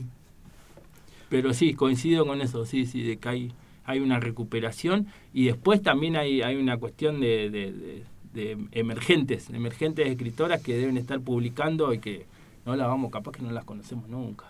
Vamos, el, el- mapa de, de- gente, de autores y autoras que está publicando, para achicarlo un poco, en nuestro país es impresionante, es impresionante. Y, bueno, después entran en juego cuestiones editoriales y de negocio que muchas veces son la- las grandes empresas editoriales las que eligen quiénes van a estar en, eh, en, en las bateas de las librerías, por ejemplo, quiénes van a ser conocidas y quiénes no. Y, Eso a veces se escapa al autor. y antologías feministas, porque en historietas hay, de hecho hay varias. Eh, ahora dentro de poco hay una, inclusive Vamos las Pibas, que es una, que es una con- convención donde son la mayoría autoras mujeres o disidencias, donde publican historietas. Eso, eso pero en literatura. Y de paso te cuento que Nidia Aguilera te manda saludos por, Qué por la, grande, por Nidia. la página de Facebook. Saludos, Nidia. Porque a veces también eso, ¿no? Las editoriales eligen, pero a veces una selección, una antología te permite conocer a un montón de autoras. Sí, sí, yo no, no he visto nada que me Yo llame tampoco. la atención. Eh, y si veo, están eh, son de autoras clásicas y ya, digamos, de hace dos siglos atrás, y que el eje siempre es el amor. 20 poemas de amor escritos por mujeres. Esas antologías hay. eh, bueno, hace poco salió una de fútbol. Bueno, la de Claudia Piñeiro. Claro. Claro, yo me enteré hace, hace poquito, en este- esta semana, porque me pasó esto. Se nos ocurrió armar eh, una antología de cuentos de fútbol. Con un sentido bien oportunista, porque se viene el mundial Claro. y queremos vender. Está muy bien. Entonces, el, el primer problema que, que, que encontré es que, claro, yo conozco literatura de, de, de hombres, de argentinos que escriben sobre fútbol, pero digo, bueno, ¿y qué, qué autoras incluyo? Y no, no conocía autoras que escriban de fútbol. Hay una, hay, hay una autoras, anto- sí, hay un una montón. antología entera. Claro, que armó Claudia Piñeiro hace poco, sí, pero me, me dio una, una angustia en el buen sentido de decir, me tengo que poner a buscar eh, autoras que escriban de fútbol. Y en un momento tuve la estupidez de llegar a pensar, ¿habrá? Sí, ¿cómo no va a haber? Hay un montón de mujeres que Sí, sí. escriben sobre, que escribieron y escriben sobre fútbol. Entonces me parece que una, una idea que puede estar buena es armar antologías de autoras mujeres, pero eh, eh, motivadas por temas, no sé. eh, mujeres que hablen hoy, yo les decía cambiar el, el libro por otras cosas, mujeres que hablen de la droga, por ejemplo, autoras mujeres que hablen de la droga, que hablen del fútbol, eh, que hablen del amor libre, porque me parece que hay cosas, hay ideas que sí están terminadas, por lo menos para esta época, seguir armando antologías de autoras mujeres que hablen del amor, uh, no, ya no la compro, no compro ese libro. Y no sé cuánta gente podría llegar a comprarlo. Pero sí, me parece Bueno, que las antologías son... Pensá que La Nación sacó hace muy poquito en los kioscos una antología, una colección entera de novelas de autoras mujeres sobre temáticas históricas. Claro, claro. la- Y, y claramente la ha vendido porque Sí, sí, nada, sí. mi vieja es una de las que andaba comprando Sí, y que son medias románticas, Sí, son sí, novelas sí. tipo Florencia Bonelli, digamos, el estilo eso de Florencia claro, Bonelli, claro. que también es un estilo, mm, bueno, no sé qué te parecerá a vos, yo no las leo ni con un palo, pero porque a mí todo lo que es histórico me embola. eh, pero bueno, qué sé yo, a mi vieja le encanta y hay un montón de mujeres y de varones que les encanta es- ese tipo de literatura. Claro. Hay, to- hay toda una movida editorial ahí importante también. sí, sí, sí. Pero esa, esa antología quizás, yo estaba pensando en otra idea de antología que es la que se, se sintetiza en un solo libro, que Sí, incluye sí, varias autoras. Pero esa también, esa idea está buena. Yo por ahí la asocio más a la idea de colección. Sí, Colección perdón, yo quizás usé mal la Pero- palabra y es no, no, pero, colección. este- pero está bien, igual una antología, sí. Sí, esa también está buena. Sí, yo novela histórica tampoco leo mucho. o es una curaduría eso. Ah, está buena. Más que col- más, perdón, eh, como No, sinónimo no, no de colección. No, soy el que de acá debo ser el más bruto de los tres, Me así parece que, que, curaduría, perdón la sí, tiene pero- que ver con una selección del material. No, y también me parece que tiene que ver con, no sé si es necesariamente, pero que los autores ya no estén vivos. Bueno, quien Ah. carajo sepa que es una curaduría, no lo escribe, por favor, y no deja de romper. Dejen de hacer pasarnos vergüenza. Qué bueno. Alguien sálvenos. Claro, a ver, bueno. a ver, que ¿para qué carajo tenemos gente leída acá eh, en, el, en el coso? Gente que lee. Gente que lee, claro, exactamente. Pablito, no te queremos echar para nada, No, no, pero... yo- ¿cómo? Pero sé que a veces me pongo a hablar y soy. No, no, al contrario. Ampuero entonces tiene Pelea de Gallos. Pelea de cole- Gallo Esta y- colección de 13 cuentos Sí. y una novela nueva. No, una, otro una más. antología de cuentos. Otra antología, otro libro de cuentos que se llama Sacrificios Humanos. Eh, Pelea de Gallo tiene 13, Sacrificios Humanos tiene 12 cuentos. No sé qué temita tiene ahí con los números, el 12, el 13. Por- bueno, no, capaz que porque también le- le- se lo pedirá la editorial o son muy cortitos, Ah, puede capaz, sé Sí, son relatos cortos, sí, sí. ¿Y son. ha salido en revistas? ¿Tenés idea si publica en revistas, qué sé yo, no sé, en algún diario, en algún lugar, tiene alguna publicación periódica como para decir, No, bueno, no, no. sé. Lo que tiene, que me olvidé de comentar esto, que a ustedes les va a gustar y que tiene que ver con el programa, es mucha actividad en, en Instagram, en redes sociales. La siguen muchísimo, es muy, eh, muy memera. Muy memera, sí, sí, sí, sube cosas muy graciosas. Yo eh, a veces trato de, de estar atento a lo que va publicando, pero la verdad no la puedo seguir. Una genia, pone de todo, hace reír a todo el mundo, es muy transgresora, muy incorrecta y tiene mucha vida ahí, tiene mu- mucha, mucha actividad. No Claro. intercambia, pero sí está todo el tiempo mostrando cosas. Y cosas lindas, Bueno, interesantes. Enríquez también es una máquina de tuitear cosas Sí. esa mujer. Claro, utiliza es- eh, claro. Mariana Enríquez más que nada Claro. utiliza Twitter. Sí, sí, sí, es una tuitera eh, casi compulsiva, Claro, está claro. todo el tiempo... Claro, no, esta del Instagram y es memera. Eh, se toma todo para la joda, está buenísimo lo que hace. sí, La estamos sí. buscando en Sí, este es, es la antipose de la escritora, no, no, no busquen eh, nada que tenga que ver con su actividad literaria, nada de eso, porque es todo lo contrario. Ah, ok, o sea que está como en otra cosa. Está en otra está en el Se boludeo. caga de risa. Se caga de risa, sí, se sí. caga de risa Sí, sí, sí, cuando de está en las redes. Sí, sí, sí, por lo menos en Instagram, no sé si tendrá, si tendrá Twitter. Y ella actualmente está en Ecuador. Está en Ecuador y por lo que tengo entendido, cuando vuelve de España, eh, bueno, sigue laburando de periodista y creo que eh, tiene un cargo, un cargo público, le dieron un cargo en el Estado, me parece. Que ese es otro tema, ¿no? Que por qué hay, hay escritoras de, de- quizás sacando un pueblo, pero hay escritoras del, del calibre de Mariana Enrique, de Selva Almada, que, bueno, no sé, creo que Mariana Enrique también tiene un cargo en el Estado. No sé si puede vivir absolutamente de ser escritora. ¿Cuántas personas pueden vivir de ser escritor, escritora? ¿No? La mayoría comparten eh, la producción literaria con el oficio del periodismo, eh, con un montón de, por ejemplo, de, de recursos laborales que tienen que ver, no sé, con, con el que dan talleres literarios y que los arman online. Che, que eso lo hace, por ejemplo, eh, Selva Almada, creo que lo hace, Leila Guerrero también, y hacen talleres donde eh, permiten que se, que, que, que se inscriben y participan, per- participen personas de Europa, que les, les cobran en euros, por ejemplo, que es un empujón bárbaro para ellos. ¿no? Y se la van rebuscando así. Selva Almada tiene una librería, da talleres, eh, no sé si no da clase en, en nivel medio, y así. O sea, pero yo no creo que no, no les guste la idea de dedicarse nada más que a escribir. Yo creo que les debe encantar esa idea, pero hay algo que se los está impidiendo, me parece, y ya y es algo que viene desde hace mucho tiempo y, y que creo que, que no sé a por dónde va el tema, pero yo Bueno. miraría las editoriales, miraría el tema, eh, un montón de temas de, de- de regalías entre editoriales y autores, parece que puede llegar a estar ahí alguna especie de respuesta. Nunca charlamos con Mariela de eso, con nuestra doctora en, historietas sobre la cuestión de, los precios. Si Mari está escuchando, una, una panelista nuestra, una compañera nuestra que aquí en, aquí en el programa, es editora de historieta básicamente en clave feminista o clave de género, y eh, nunca hemos charlado de eso, de la cuestión de los dineros. No, por ahí No lo han mencionado por ahí algunos de los dibujantes o guionistas diciendo que, bueno, eh, tienen que estar trabajando a full al estilo Santulo, que está haciendo 80 proyectos al mismo tiempo para poder vivir de eso, y si no es así, tienen que estar trabajando en otra cosa. Pero también no sé cuál es la diferencia entre el mercado de la historieta y del cómic y el mercado de los libros. Claro. Me parece que es un poco más amplio. Claro. Pero bueno, Me lo imagino el de la historieta como más hostil todavía, más complicado para creo llegar que a debe eso. ser más competitivo, sí. Sí, sí, sí, sí. Claramente, claramente es más hostil, sí, eso seguro. De hecho, por eso las convenciones estas o estas ferias, donde Claro. vamos las pibas y ese tipo de cuestiones. Pero es una buena pregunta para hacerlo. También nos cuesta, y esto también habla un poco de las limitaciones, al menos de un servidor, hablar a veces con autoras mujeres eh, Ah. eh, de literatura. Porque, bueno, qué sé yo, no sé. Me cuesta a veces seguirlas en las redes, en Claro. lo personal, porque eso, me encantaría poder hablar con Cabezón Cámara, por ejemplo, porque me- la historieta Bella me pareció tremenda, porque más allá de que si me gusta o no, la China Iron es una, es una escritora de ahora y con, con una mirada sobre, sobre la literatura que está buenísima, más allá de que me parezca o no más a mí interesante.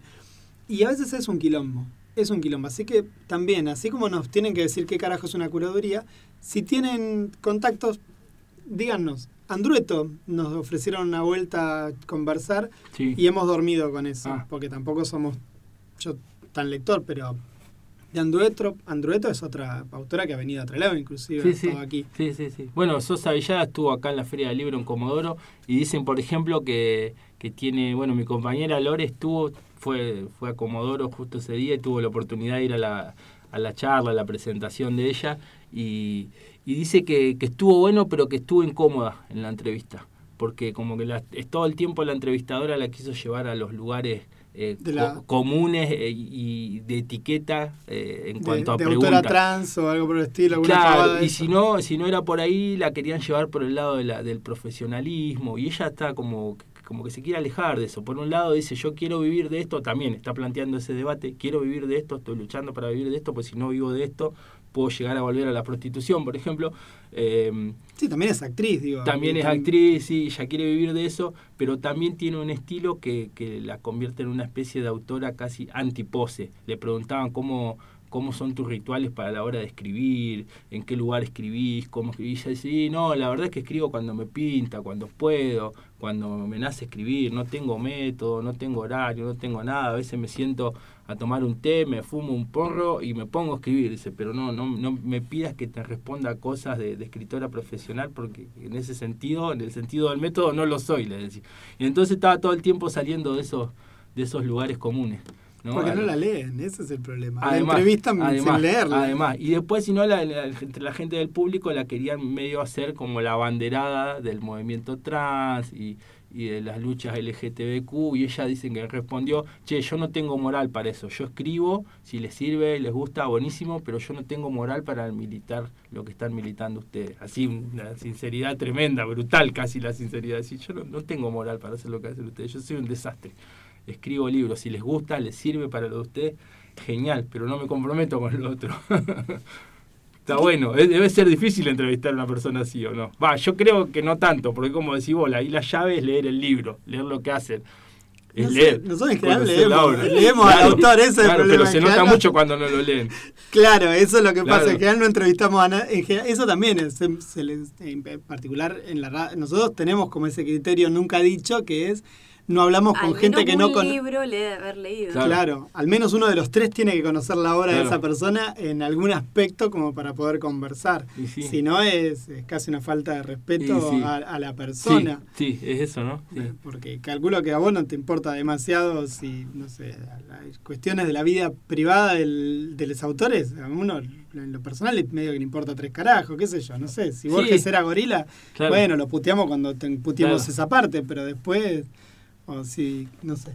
A, a mí me parece, me pasa un poco eso también con, con la literatura. Claro, claro, sí, es eso, sí. Sí, yo creo que lo demás, todo lo que tiene que ver con la vida personal y demás, sí, hacen al, al decorado, son como la frutillita del postre, puede ser lo que yo comentaba de Ampuero, que vivió ilegal en España, eh, los conflictos con la madre. Están buenos, pero están buenos si eso también te, hace volver a la obra, ¿no? Si son datos aislados no te sirve nada. ¿Qué me importa a mí si Ampuero, eh, no sé, eh, toma vino tinto o blanco? Si en, en la- en el libro de ella no, no aparece el tema del vino. Ahora, si el tema del vino aparece en el libro, está bueno preguntarle, che, ¿de verdad tomas vino? ¿Cuál te gusta más? Si hace a la obra, sí. Si no, lo otro ya es medio chumerío, ¿no? No sé, me parece. Sí, yo coincido. ¿Paramos acá un ratito? Sí, sí, sí.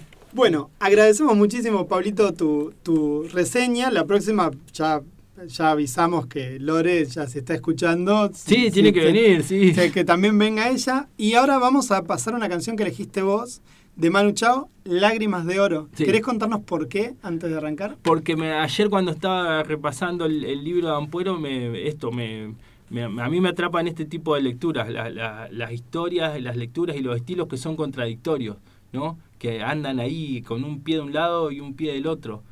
Esto que decía, que, por un lado te da asco, te da rabia, presenta esas cosas así a, flor de piel, pero por otro lado sentís que también hay amor, que hay afecto, ¿no? Y esta canción se me vino a la memoria porque hace poco también la estaba escuchando y, el, estribillo, ¿no? Que se dice, está todo el tiempo diciendo lágrimas de oro, ¿no? Y a nosotros no, también tenemos muy, presente la idea del, oro como algo que está en cuestionamiento, por lo menos en nuestros lugares, eh, si realmente vale, cuánto vale y si vale más que, otra, vale más que otras cosas, ¿no? Eh, va- Vale lágrimas de oro, la- la- la- el ejemplo de siempre, ¿no? Si no, este, este, este pibe vale oro.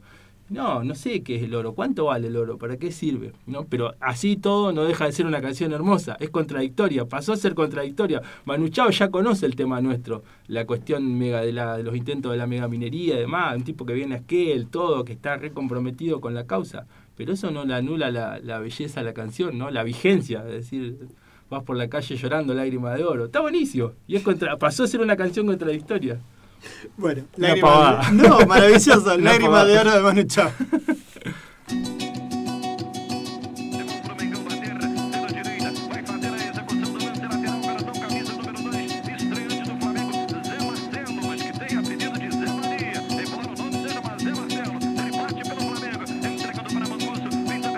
no tienes la culpa, mi amor, que el mundo sea tan feo.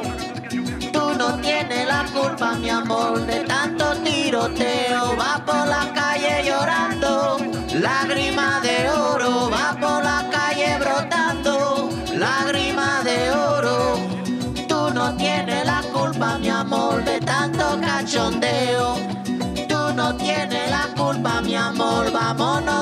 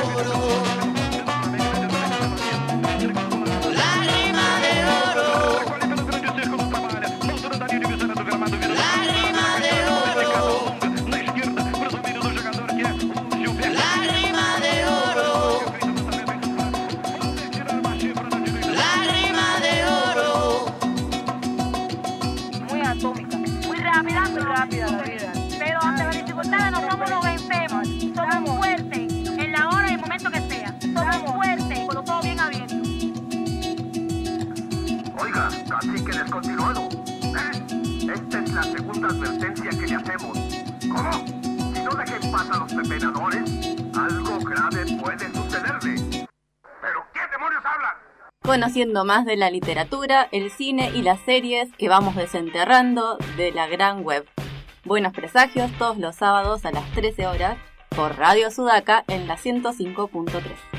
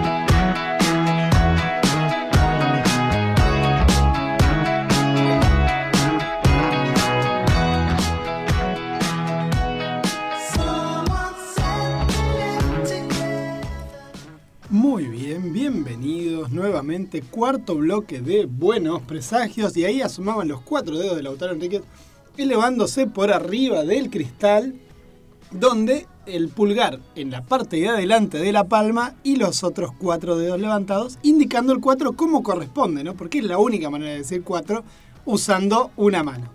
Uno levante. Deja el pulgar en el guardadito. fundamentalismo de cómo decir el 4. A ver. Claro, y si repite la opción con la Ok. otra cosa, arma el 8, ¿no? Y ahí también a los doctores Spock.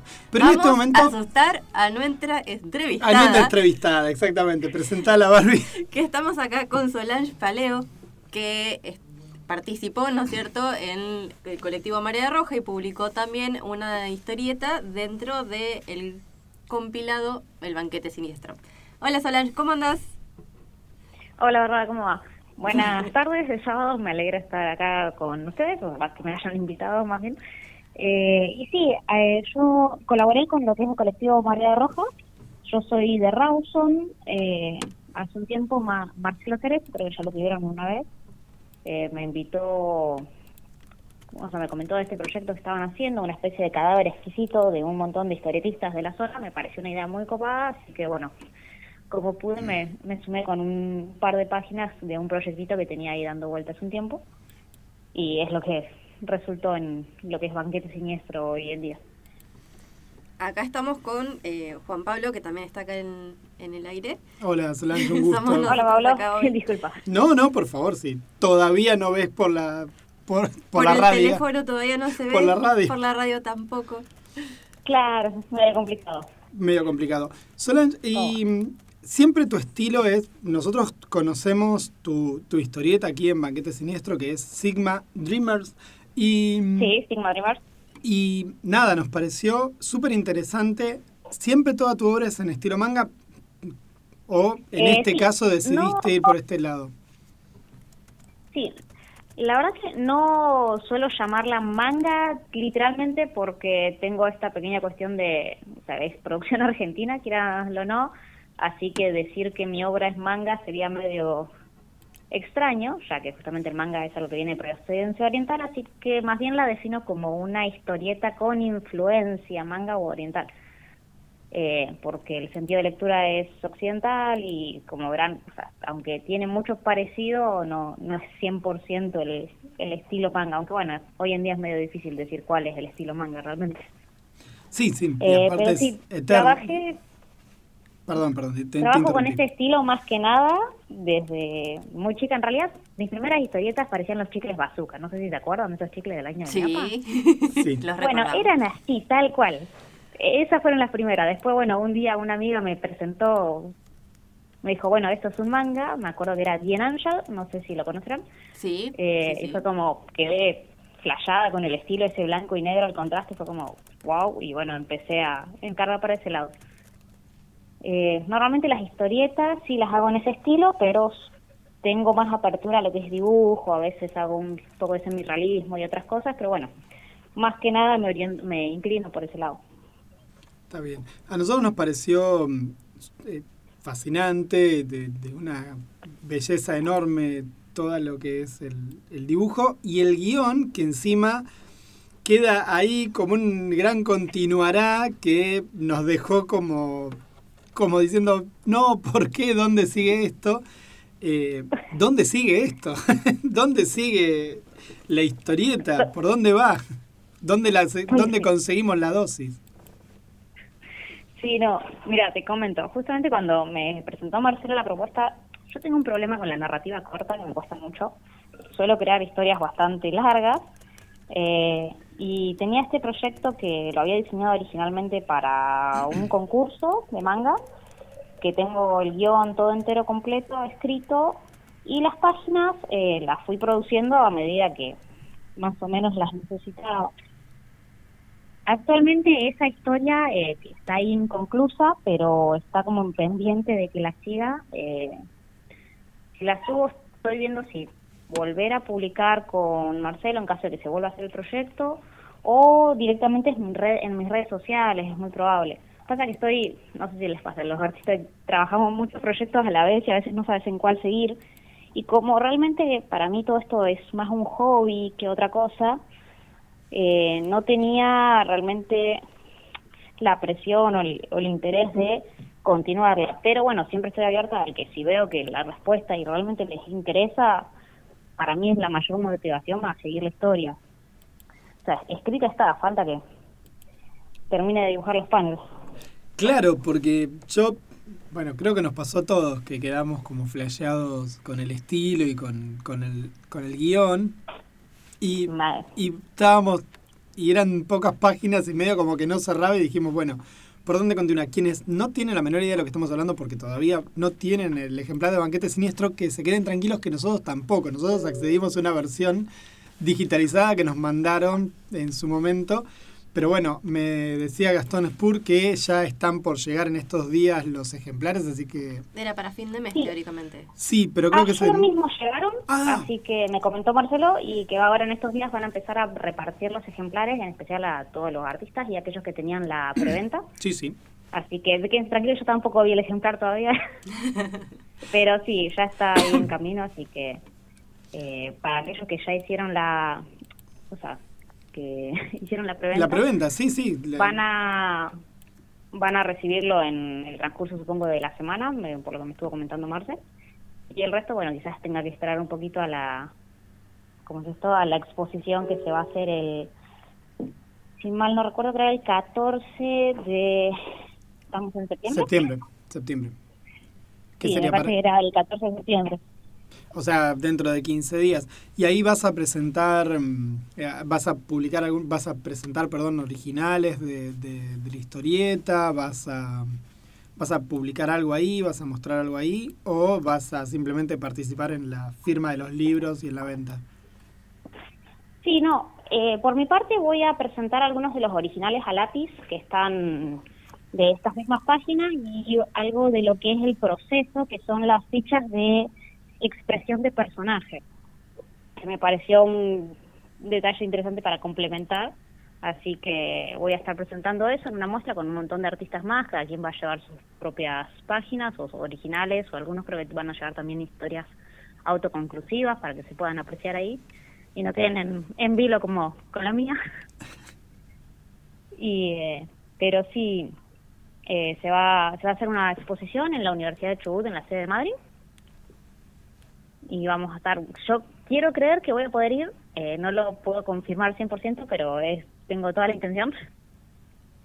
Así que bueno, no sé si ustedes vayan a participar, estaría buenísimo si pueden ir, y si no, bueno, Creo que nos van a, creo que nos van a decir que sí, creo que nos van a decir que vayamos, pero y si no vamos a caernos de ahí con- de todos modos desde, sí, sí. desde la falta de respeto total hacia las investiduras. Eh, Solange, eh, vos qué profesión? Sos eh, diseñadora gráfica, ¿no? O, o entiendo mal tu, tu Facebook, pero pero sos, Ah, es que sois- mi, sí, mi Facebook es medio particular. En realidad yo soy, Sí. eh, estoy recibida en diseño gráfico y estoy terminando mi segunda carrera como desarrolladora de software. Así por eso mi producción de, de dibujo ha estado un poquito frenada este tiempo, porque estaba terminando justamente esta segunda carrera. Pero bueno, ya ahí ahora me liberé y pienso volver a dibujar porque realmente lo extraño con locura, más que bocetos no he hecho este tiempo, pero ya, vamos a volver al ruedo. Hace un ratito charlábamos con, con un amigo aquí de la casa que hablaba justamente de las dificultades que están teniendo las autoras argentinas en literatura en particular, quizás para vivir de la producción de, de eso. Y ahora, y bueno, acá también, ¿no? Un poco esto, ¿no? De tenés que hacer otras cosas, tenemos que hacer otras cosas para poder, porque del arte solamente no se vive, o al menos cuesta mucho vivir solamente del arte. Eh, Y la verdad que es muy difícil tanto para los de, para trabajar acá en la zona, inclusive a veces para trabajar por afuera. Yo estuve pro- haciendo una producción hace un tiempo para una persona de Perú, estábamos haciendo también un manga que ese por desgracia no está publicado por una cuestión de propiedad intelectual, pero bueno, también se dio que se dificultó mucho la situación y no se pudo seguir con el proyecto, es como la cuestión económica o lo que o sea, no es imposible, porque también conozco casos de personas que han podido producir, no sé si tanto con la historieta, la ilustración tiene un poquito más de llegada, pero con la historieta es muy difícil el mercado, en especial en lo que es Latinoamérica en general. Hay muy pocas productoras o gente que se pueda dedicar. Yo conozco el caso de Editorial Modena, no sé si lo conocen, es una editorial de manga argentino de Buenos Aires, que estuvieron años haciendo producción propia eh, y básicamente todos sus artistas trabajaban al mismo tiempo en otra cosa y la venta de los libros lo que servía era para una retirada porque era muy difícil y recién ahora creo que se ha hecho más conocido y han empezado a salir y bueno en general estamos todos en esa. Es muy difícil poder bancar tu propia producción con lo que sacás de, de las ventas y demás y además vivir de eso. Es como creo que todos somos bastante conscientes de la situación económica nacional particularmente. Así que el tener que trabajar en otra cosa o estudiar o lo que sea hace medio complicado para muchos artistas poder continuar su producción. ¿Y Con- ¿Vos te encontrás con una segmentación así por editoriales por el estilo de la historieta o es como que se van direccionando a determinadas editoriales según el estilo? El, por Perdón, esto que no decías vos de que era una pregunta. editorial de manga, que es Modena, pero hay, digamos, muchas otras editoriales de historieta argentina que por ahí tal vez no vemos que tengan ese estilo de dibujo, pero que sí están publicando y que por el proceso, ¿no es cierto?, que se dio durante la pandemia, empezaron a trabajar mucho más. Claro, mira, no tenía mucha información de eso. Sí conozco otras eh, editoriales, pero también sé que hay quizás una cierta resistencia respecto a lo que es el manga en general. También es muy difícil porque como lo consideran un estilo de, de afuera, eh, se ha dado mucho choque en esa cuestión de introducirlo. También puede ser algo, o sea, simplemente una idea mía, pero eh, me cuesta mucho ver en general en publicaciones o eh, revistas argentinas, yo recuerdo ahora, no sé si seguirá publicando lo que es La Duendes, Fierro, que tienen un estilo más tirando a aventuras. quizás al cómic americano y ese tipo de... Sí, más, Y no se ve mucho de, de este estilo oriental. También hay que ser conscientes que la narrativa manga es muy diferente a la narrativa cómic, por cómo se desarrollan las historias. Sí, a mí, a mí me parece, yo est- estaba mirando, me- cuando dijiste editorial Modena, me estaba tratando de acordar si había leído algo, sí, y es República Gada. Eh, era República Gada, es una de las historietas que, que- que publican ellos que conozco de mentas porque no he leído y es medio difícil a veces conseguir el material de ellos por acá, pero sí, re- sí ubico la editorial. A lo que voy es... Sí, creo eh, que es solo por pedido. Claro, claro, que es eh, eso lo hace, viste, eso complica bastante las historietas acá en, en la zona todo el tiempo. Pero no, yo creo, a ver si la, te repregunto lo de Bárbara en este sentido. Eh, más allá de la, del tipo de narrativa de manga, si vos has probado eh, instalar tus historietas en este tipo de, por ejemplo, no sé, eh, Hotel de las Ideas. Hotel de las Ideas o alguna de esas otras editoriales que tienen como una política de publicar autoras más allá del estilo, me parece, porque no sé si tiene que ver con que uno que sea la narrativa al estilo manga o no, porque en general publican historietas eh, por, por historietas. A eso creo que iba apuntada la pregunta. Si ah, Barbie- está, disculpa, creo. No, no, confusión. estaba tratando también de, de reinterpretársela a Barbie yo también en voz alta. Por eso era la pregunta, porque qué sé yo no sé, tenemos, hay colectivos feministas donde entonces las autoras son todas mujeres y, y de alguna manera sostienen la publicación de autoras mujeres entre ellas. Claro, la revista Revolver. Por ejemplo, Por bueno, ejemplo. ahí directamente Revolver publica de todo tipo de, de historietas y a todo tipo de autor y autora. Digo como una, Ah, como una idea, ¿eh?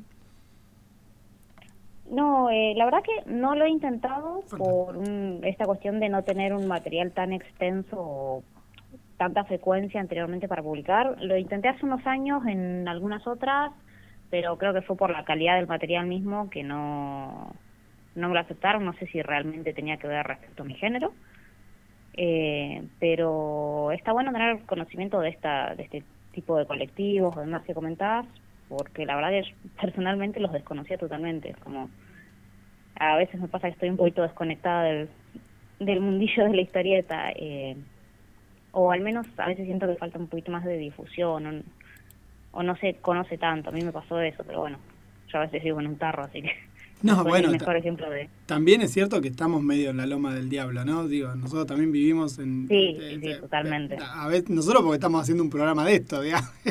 Pero pensá que nosotros vivimos eh, a 20 kilómetros de donde vivimos y no sabíamos que vos estabas haciendo este tipo de trabajos, imagínate. No, y yo particularmente también empecé leyendo li- historieta europea o manga y no conocía demasiado sobre la historieta nacional y la empecé a- acá con los chicos en el programa a ir conociendo mucho más. Pero, y también esto últimamente, en los últimos años ha habido como una mayor difusión y una mayor producción, pese a las condiciones económicas del momento que uno diría que tendrían que ser inmovilizantes y pareciera que se está superando incluso eso. Vos hablabas de tu trabajo como ilustradora. ¿Haces trabajos de como, como tal entonces y estás haciendo en este momento? Digo, si alguien quiere con, eh, comprarte una ilustración, comprar un dibujo, eh, vos estás haciendo ese laburo, podemos encontrar un- una muestra de, tu trabajo por las redes o, o nos podés acercar alguno como para que nosotros podamos compartir si es que tenés. Eh, sí, actualmente sigo, en estos momentos tengo dos pendientes, yo tomo trabajo muy de a poco, pero eh, voy tomando comisiones a, a medida que me dan los tiempos. Eh, mi- me pueden encontrar por Instagram, estoy más que nada ahora, también tengo Facebook, aunque no soy muy activa No, no, no, nos colgaste todavía el, el- el me gusta nuestro. Te pusimos, te, te pusimos para hacer, para seguirte y todavía nos colgaste el- la contestación. Así Estaba que, hablando por teléfono la chica. bueno, bueno, no, eso ya se lo hicimos antes. No, no, le mandamos antes la invitación, pero ahí nos damos cuenta de que está en- dándole más bola al Instagram.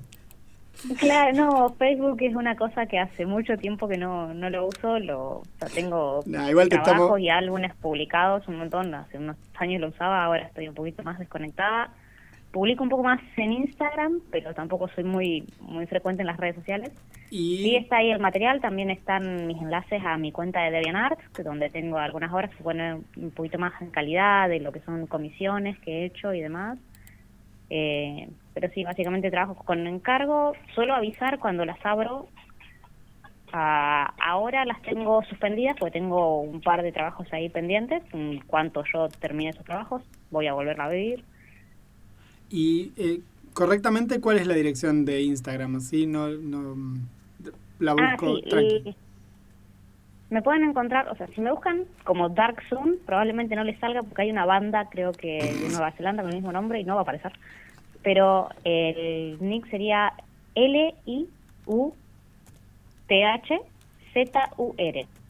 Z-U-R. Se traduce como, sí, sería Liutsur, que es eh, el nombre que yo le di a una de las historias más viejas sobre las cuales trabajo.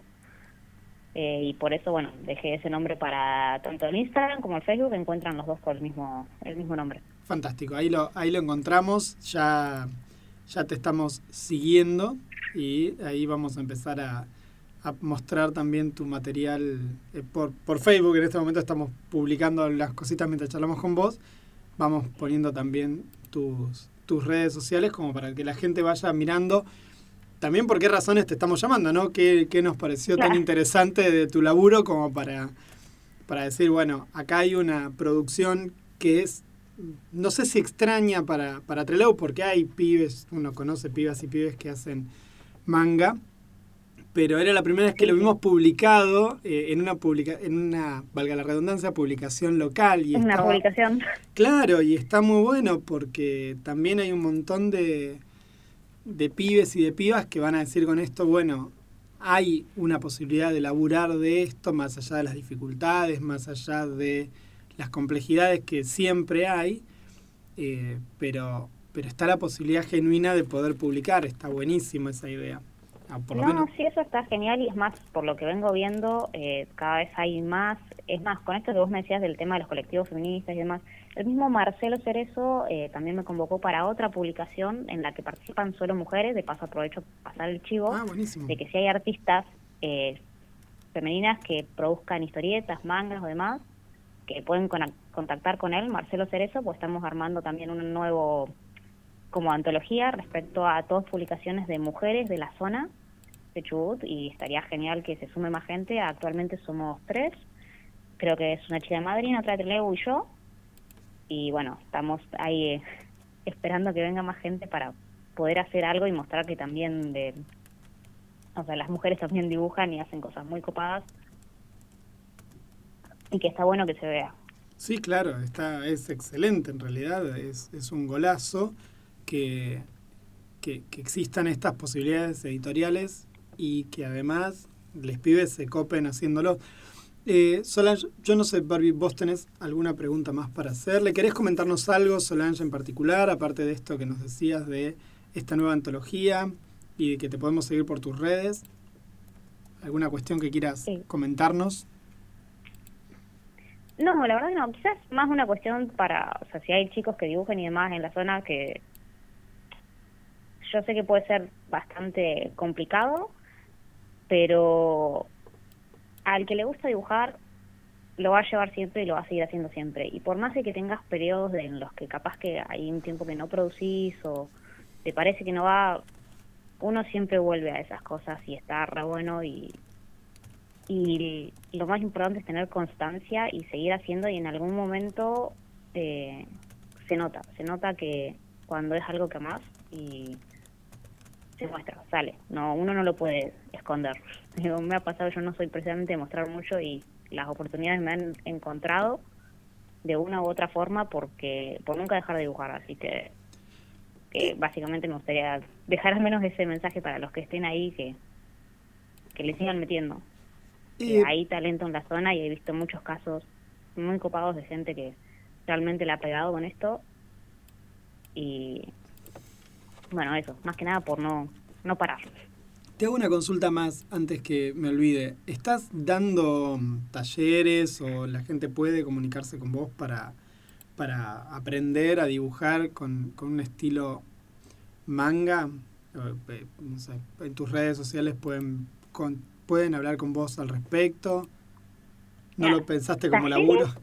no no he dado conozco a alguien que da pero más a un nivel profesional eh, pero yo estoy totalmente abierta que al que quiera preguntar o algo yo soy un poco colgada en las redes porque te contesto a los tres días eso es verdad.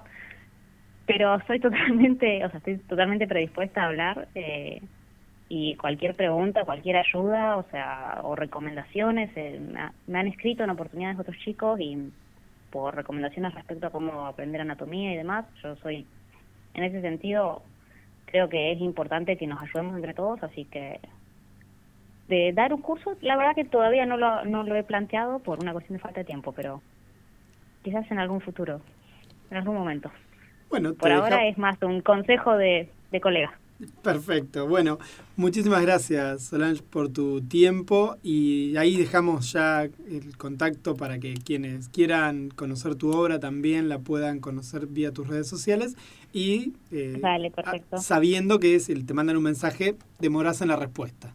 Ahí, te- Sí, solo- eh, uno tiene que ser sincero con esas cosas, como Sí, sí, sí, hay que atenerse a, a las condiciones Así existentes. No es que sea, sí, sí, sí, no es que sea mala que no les conteste, solo es como el aviso, no es que Claro, claro, claro. Te hipeas con las redes sociales. Está bien, estás haciendo otras cosas. Está perfecto. Claro, no, no.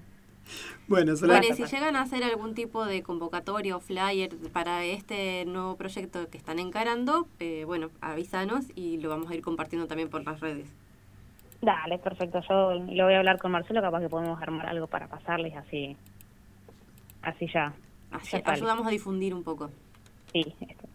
Bueno, la verdad que Muchísimas gracias. gracias. por invitarme y, y gracias en especial por hacer esto del tema de difundir el, el arte en la zona, me parece muy copado, así que genio. Bueno, Solange, muchísimas grande. Otro para vos. Muchísimas gracias. Charlábamos con Solange Paleo, historietista, ilustradora local aquí de la ciudad de Rawson. Dejamos ya el contacto de ella en, en el Facebook nuestro ahí para que la gente que quiera saber un poco más sobre su obra o contactarse con ella lo pueda hacer. Eh, tarda en contestar. Nobleza Obliga lo está avisando. Y ahora le vamos a hacer un cambio a Lautaro de la programación de la música porque como cambiamos, como cambiamos el, el momento, orden de los el orden de los bloques, ahora sí, Harry Styles, As It Was.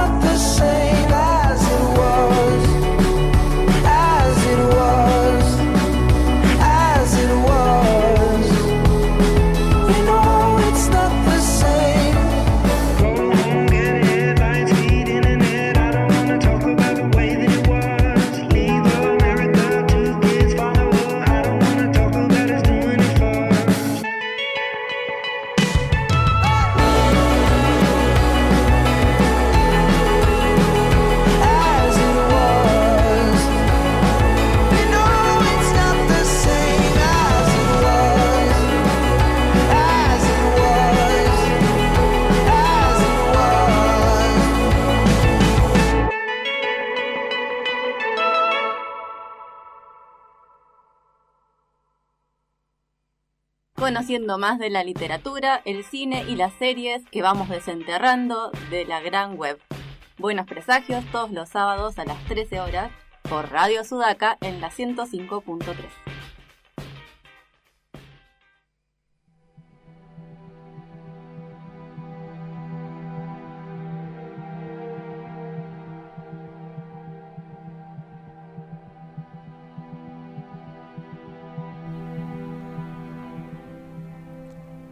Arrancamos este quinto bloque de buenos presagios y acá esta música de fondo nos va introduciendo al universo de Sandman. A dormirte, te duerme. Lo escuchás así Claro. y te da sueño. Y decís, oh, he caído en The Dreaming, la ensoñación, el soñar. A mí me gusta más la versión que tenían los españoles de 5 diciéndole el soñar. El soñar. The Dreaming, sí. Me gustaba más que la ensoñación. No es una palabra que usemos demasiado. Ensoñación. El ensueño. El ensueño sería mejor. Ahí tenés. El ensueño, el soñar como lugar y como acción me parece también lindo. Bueno, no hay nada que a mí no me parezca lindo de todo esto, así que te dejo arrancar a vos porque si no, nos quedan 10 minutos de programa, charlalos vos. A todo Vamos a em- O empecemos- brevemente sobre esta producción, esta adaptación que intervino el propio Neil Gaiman de esta icónica saga que es Sandman, que duró cuántos años? Eh, no, ¿cuántos años? No tengo la menor idea. Duró 75 números más especiales. Hace 30 años pasó esto. Porque la primera revista fue del eh, Chuchuchu. Acá lo estoy chequeando porque ni me acuerdo cuándo fue. 1991 es el especial de Morfeo. Fue anterior a eso. Mira, antes del 91. Desde el 89 hasta el 96. Desde enero del 89 hasta marzo del 96 estuvo publicado un 10 años, 13, no, eh, casi 13 años, no, ¿cuántos eran? Muchos, 89, 90, 99 son 10, le faltaron 5 años, perdón. Uy, qué mal que estoy con los números hoy. Tremendo estoy. Teniendo como años, guionista cinco. único a Neil Gaiman y un montón de ilustradores que fueron desfilando ahí. Sí, claro. Pero la serie, solo, la serie de Sandman, que son 10 capítulos, en realidad 11, solamente... eh, Adapta un. Sí, adapta los primeros dos arcos, lo que luego terminaron siendo dos arcos de, de lo que cuando recopilan todos en, en- en libros, por decirlo así, los primeros ocho son unos que son justamente los primeros siete que son hay preludios y nocturnos y los otros que son Casa de Muñecas. Pero esos son los primeros 11 capítulos, eh, recortan o adaptan esas, esos dos libros. ¿Qué te pareció? Más allá de la serie, que la gente mire la serie, ¿a vos qué te pareció? Me pareció muy bonita. Eh, a mí me pareció media, en algunos momentos hacía fuerza para no dormirme, viste que yo tengo el problema de que me duermo en Ah, casi bueno, todo no. en la vida. Bueno, Pero en algunos capítulos se me hacía como muy lento algunas partes. Como que esa como lento funcionaba la todo. narración. Sí, por ejemplo, en algunos momentos, sobre todo las, las interacciones con Lucien me parecían que a veces eran como muy demoradas. O sea, pero también entiendo que es que, que, Morf- que está bien Sí, lo que bueno, el- pensaron. El, sueño tiene como sus ritmos. Claro. Y también ha- sí había como muchos momentos eh, que estaban musicalmente ambientados, pero también había algunos momentos de silencios por esta cuestión del ambiente, o sea, la ambientación que uno en el cómic, los tiempos supongo que los maneja con su propia imaginación, acá estaban sujetos a la interpretación de su autor.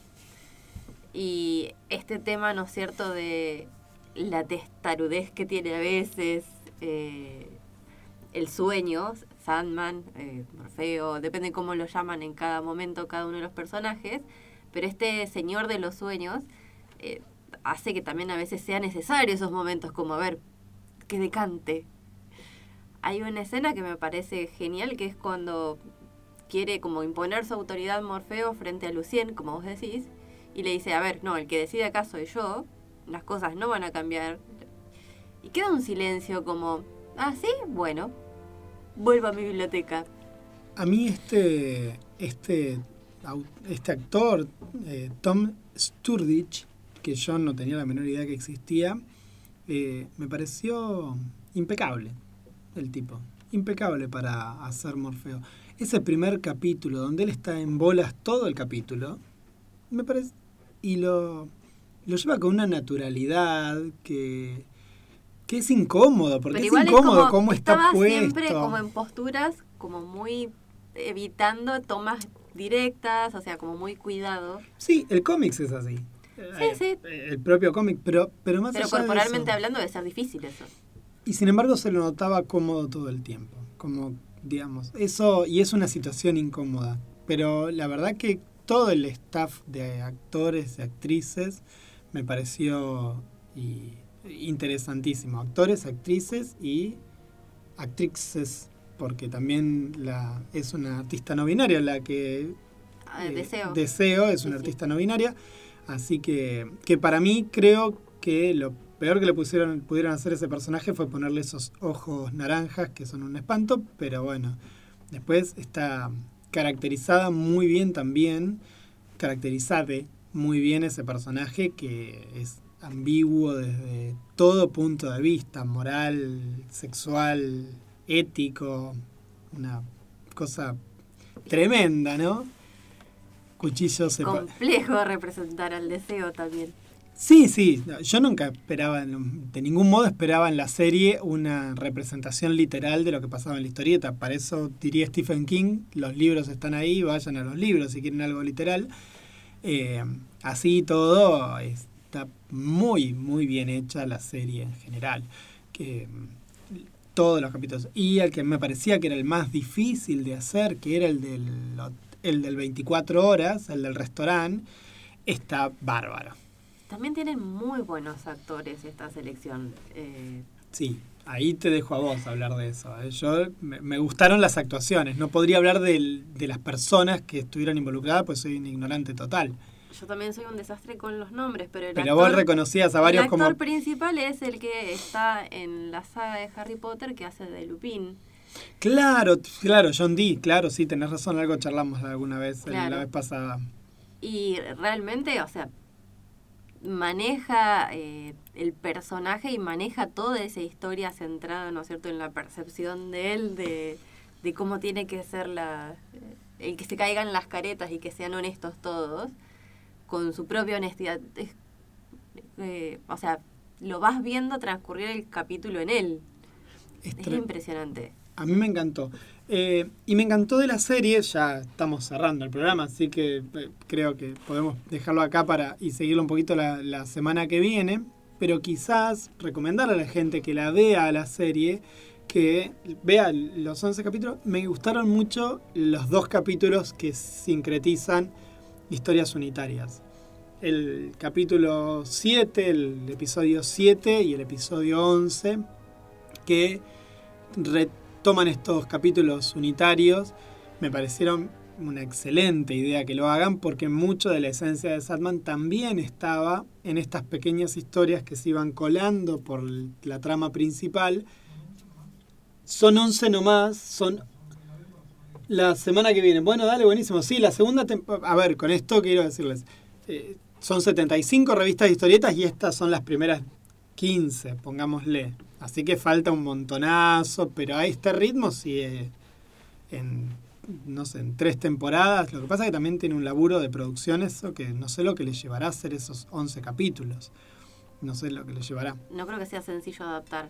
Pero para todos aquellos que no hayan leído el cómic, no es necesario leerlo para nada. Eh, está muy bien ambientado, está muy bien contextualizadas las historias, o sea que no es necesario tener ningún conocimiento previo del universo de Sandman. Para nada. Paramos acá, Paramos acá. nos despedimos. Hasta la próxima semana. A ver qué nos depara el próximo fin de semana. Ay, por Dios. en Argentina nada más. Bueno, gente, Les agradecemos a todo el mundo haber estado acá. Nos vamos despidiendo con el Indio Solari y con Bye Bye. Nos vemos la semana que viene y antes de irnos, un, me, me dijeron que publicado en una publicación es el no logramos lograr ese logro de buenos presagios. Así que Mike Wayne me acaba de pegar una gastada bastante importante por mi comentario hace un ratito. Bueno, sepan disculpar, son cosas que pasan y dislexias que uno tiene. Adiós, bye bye.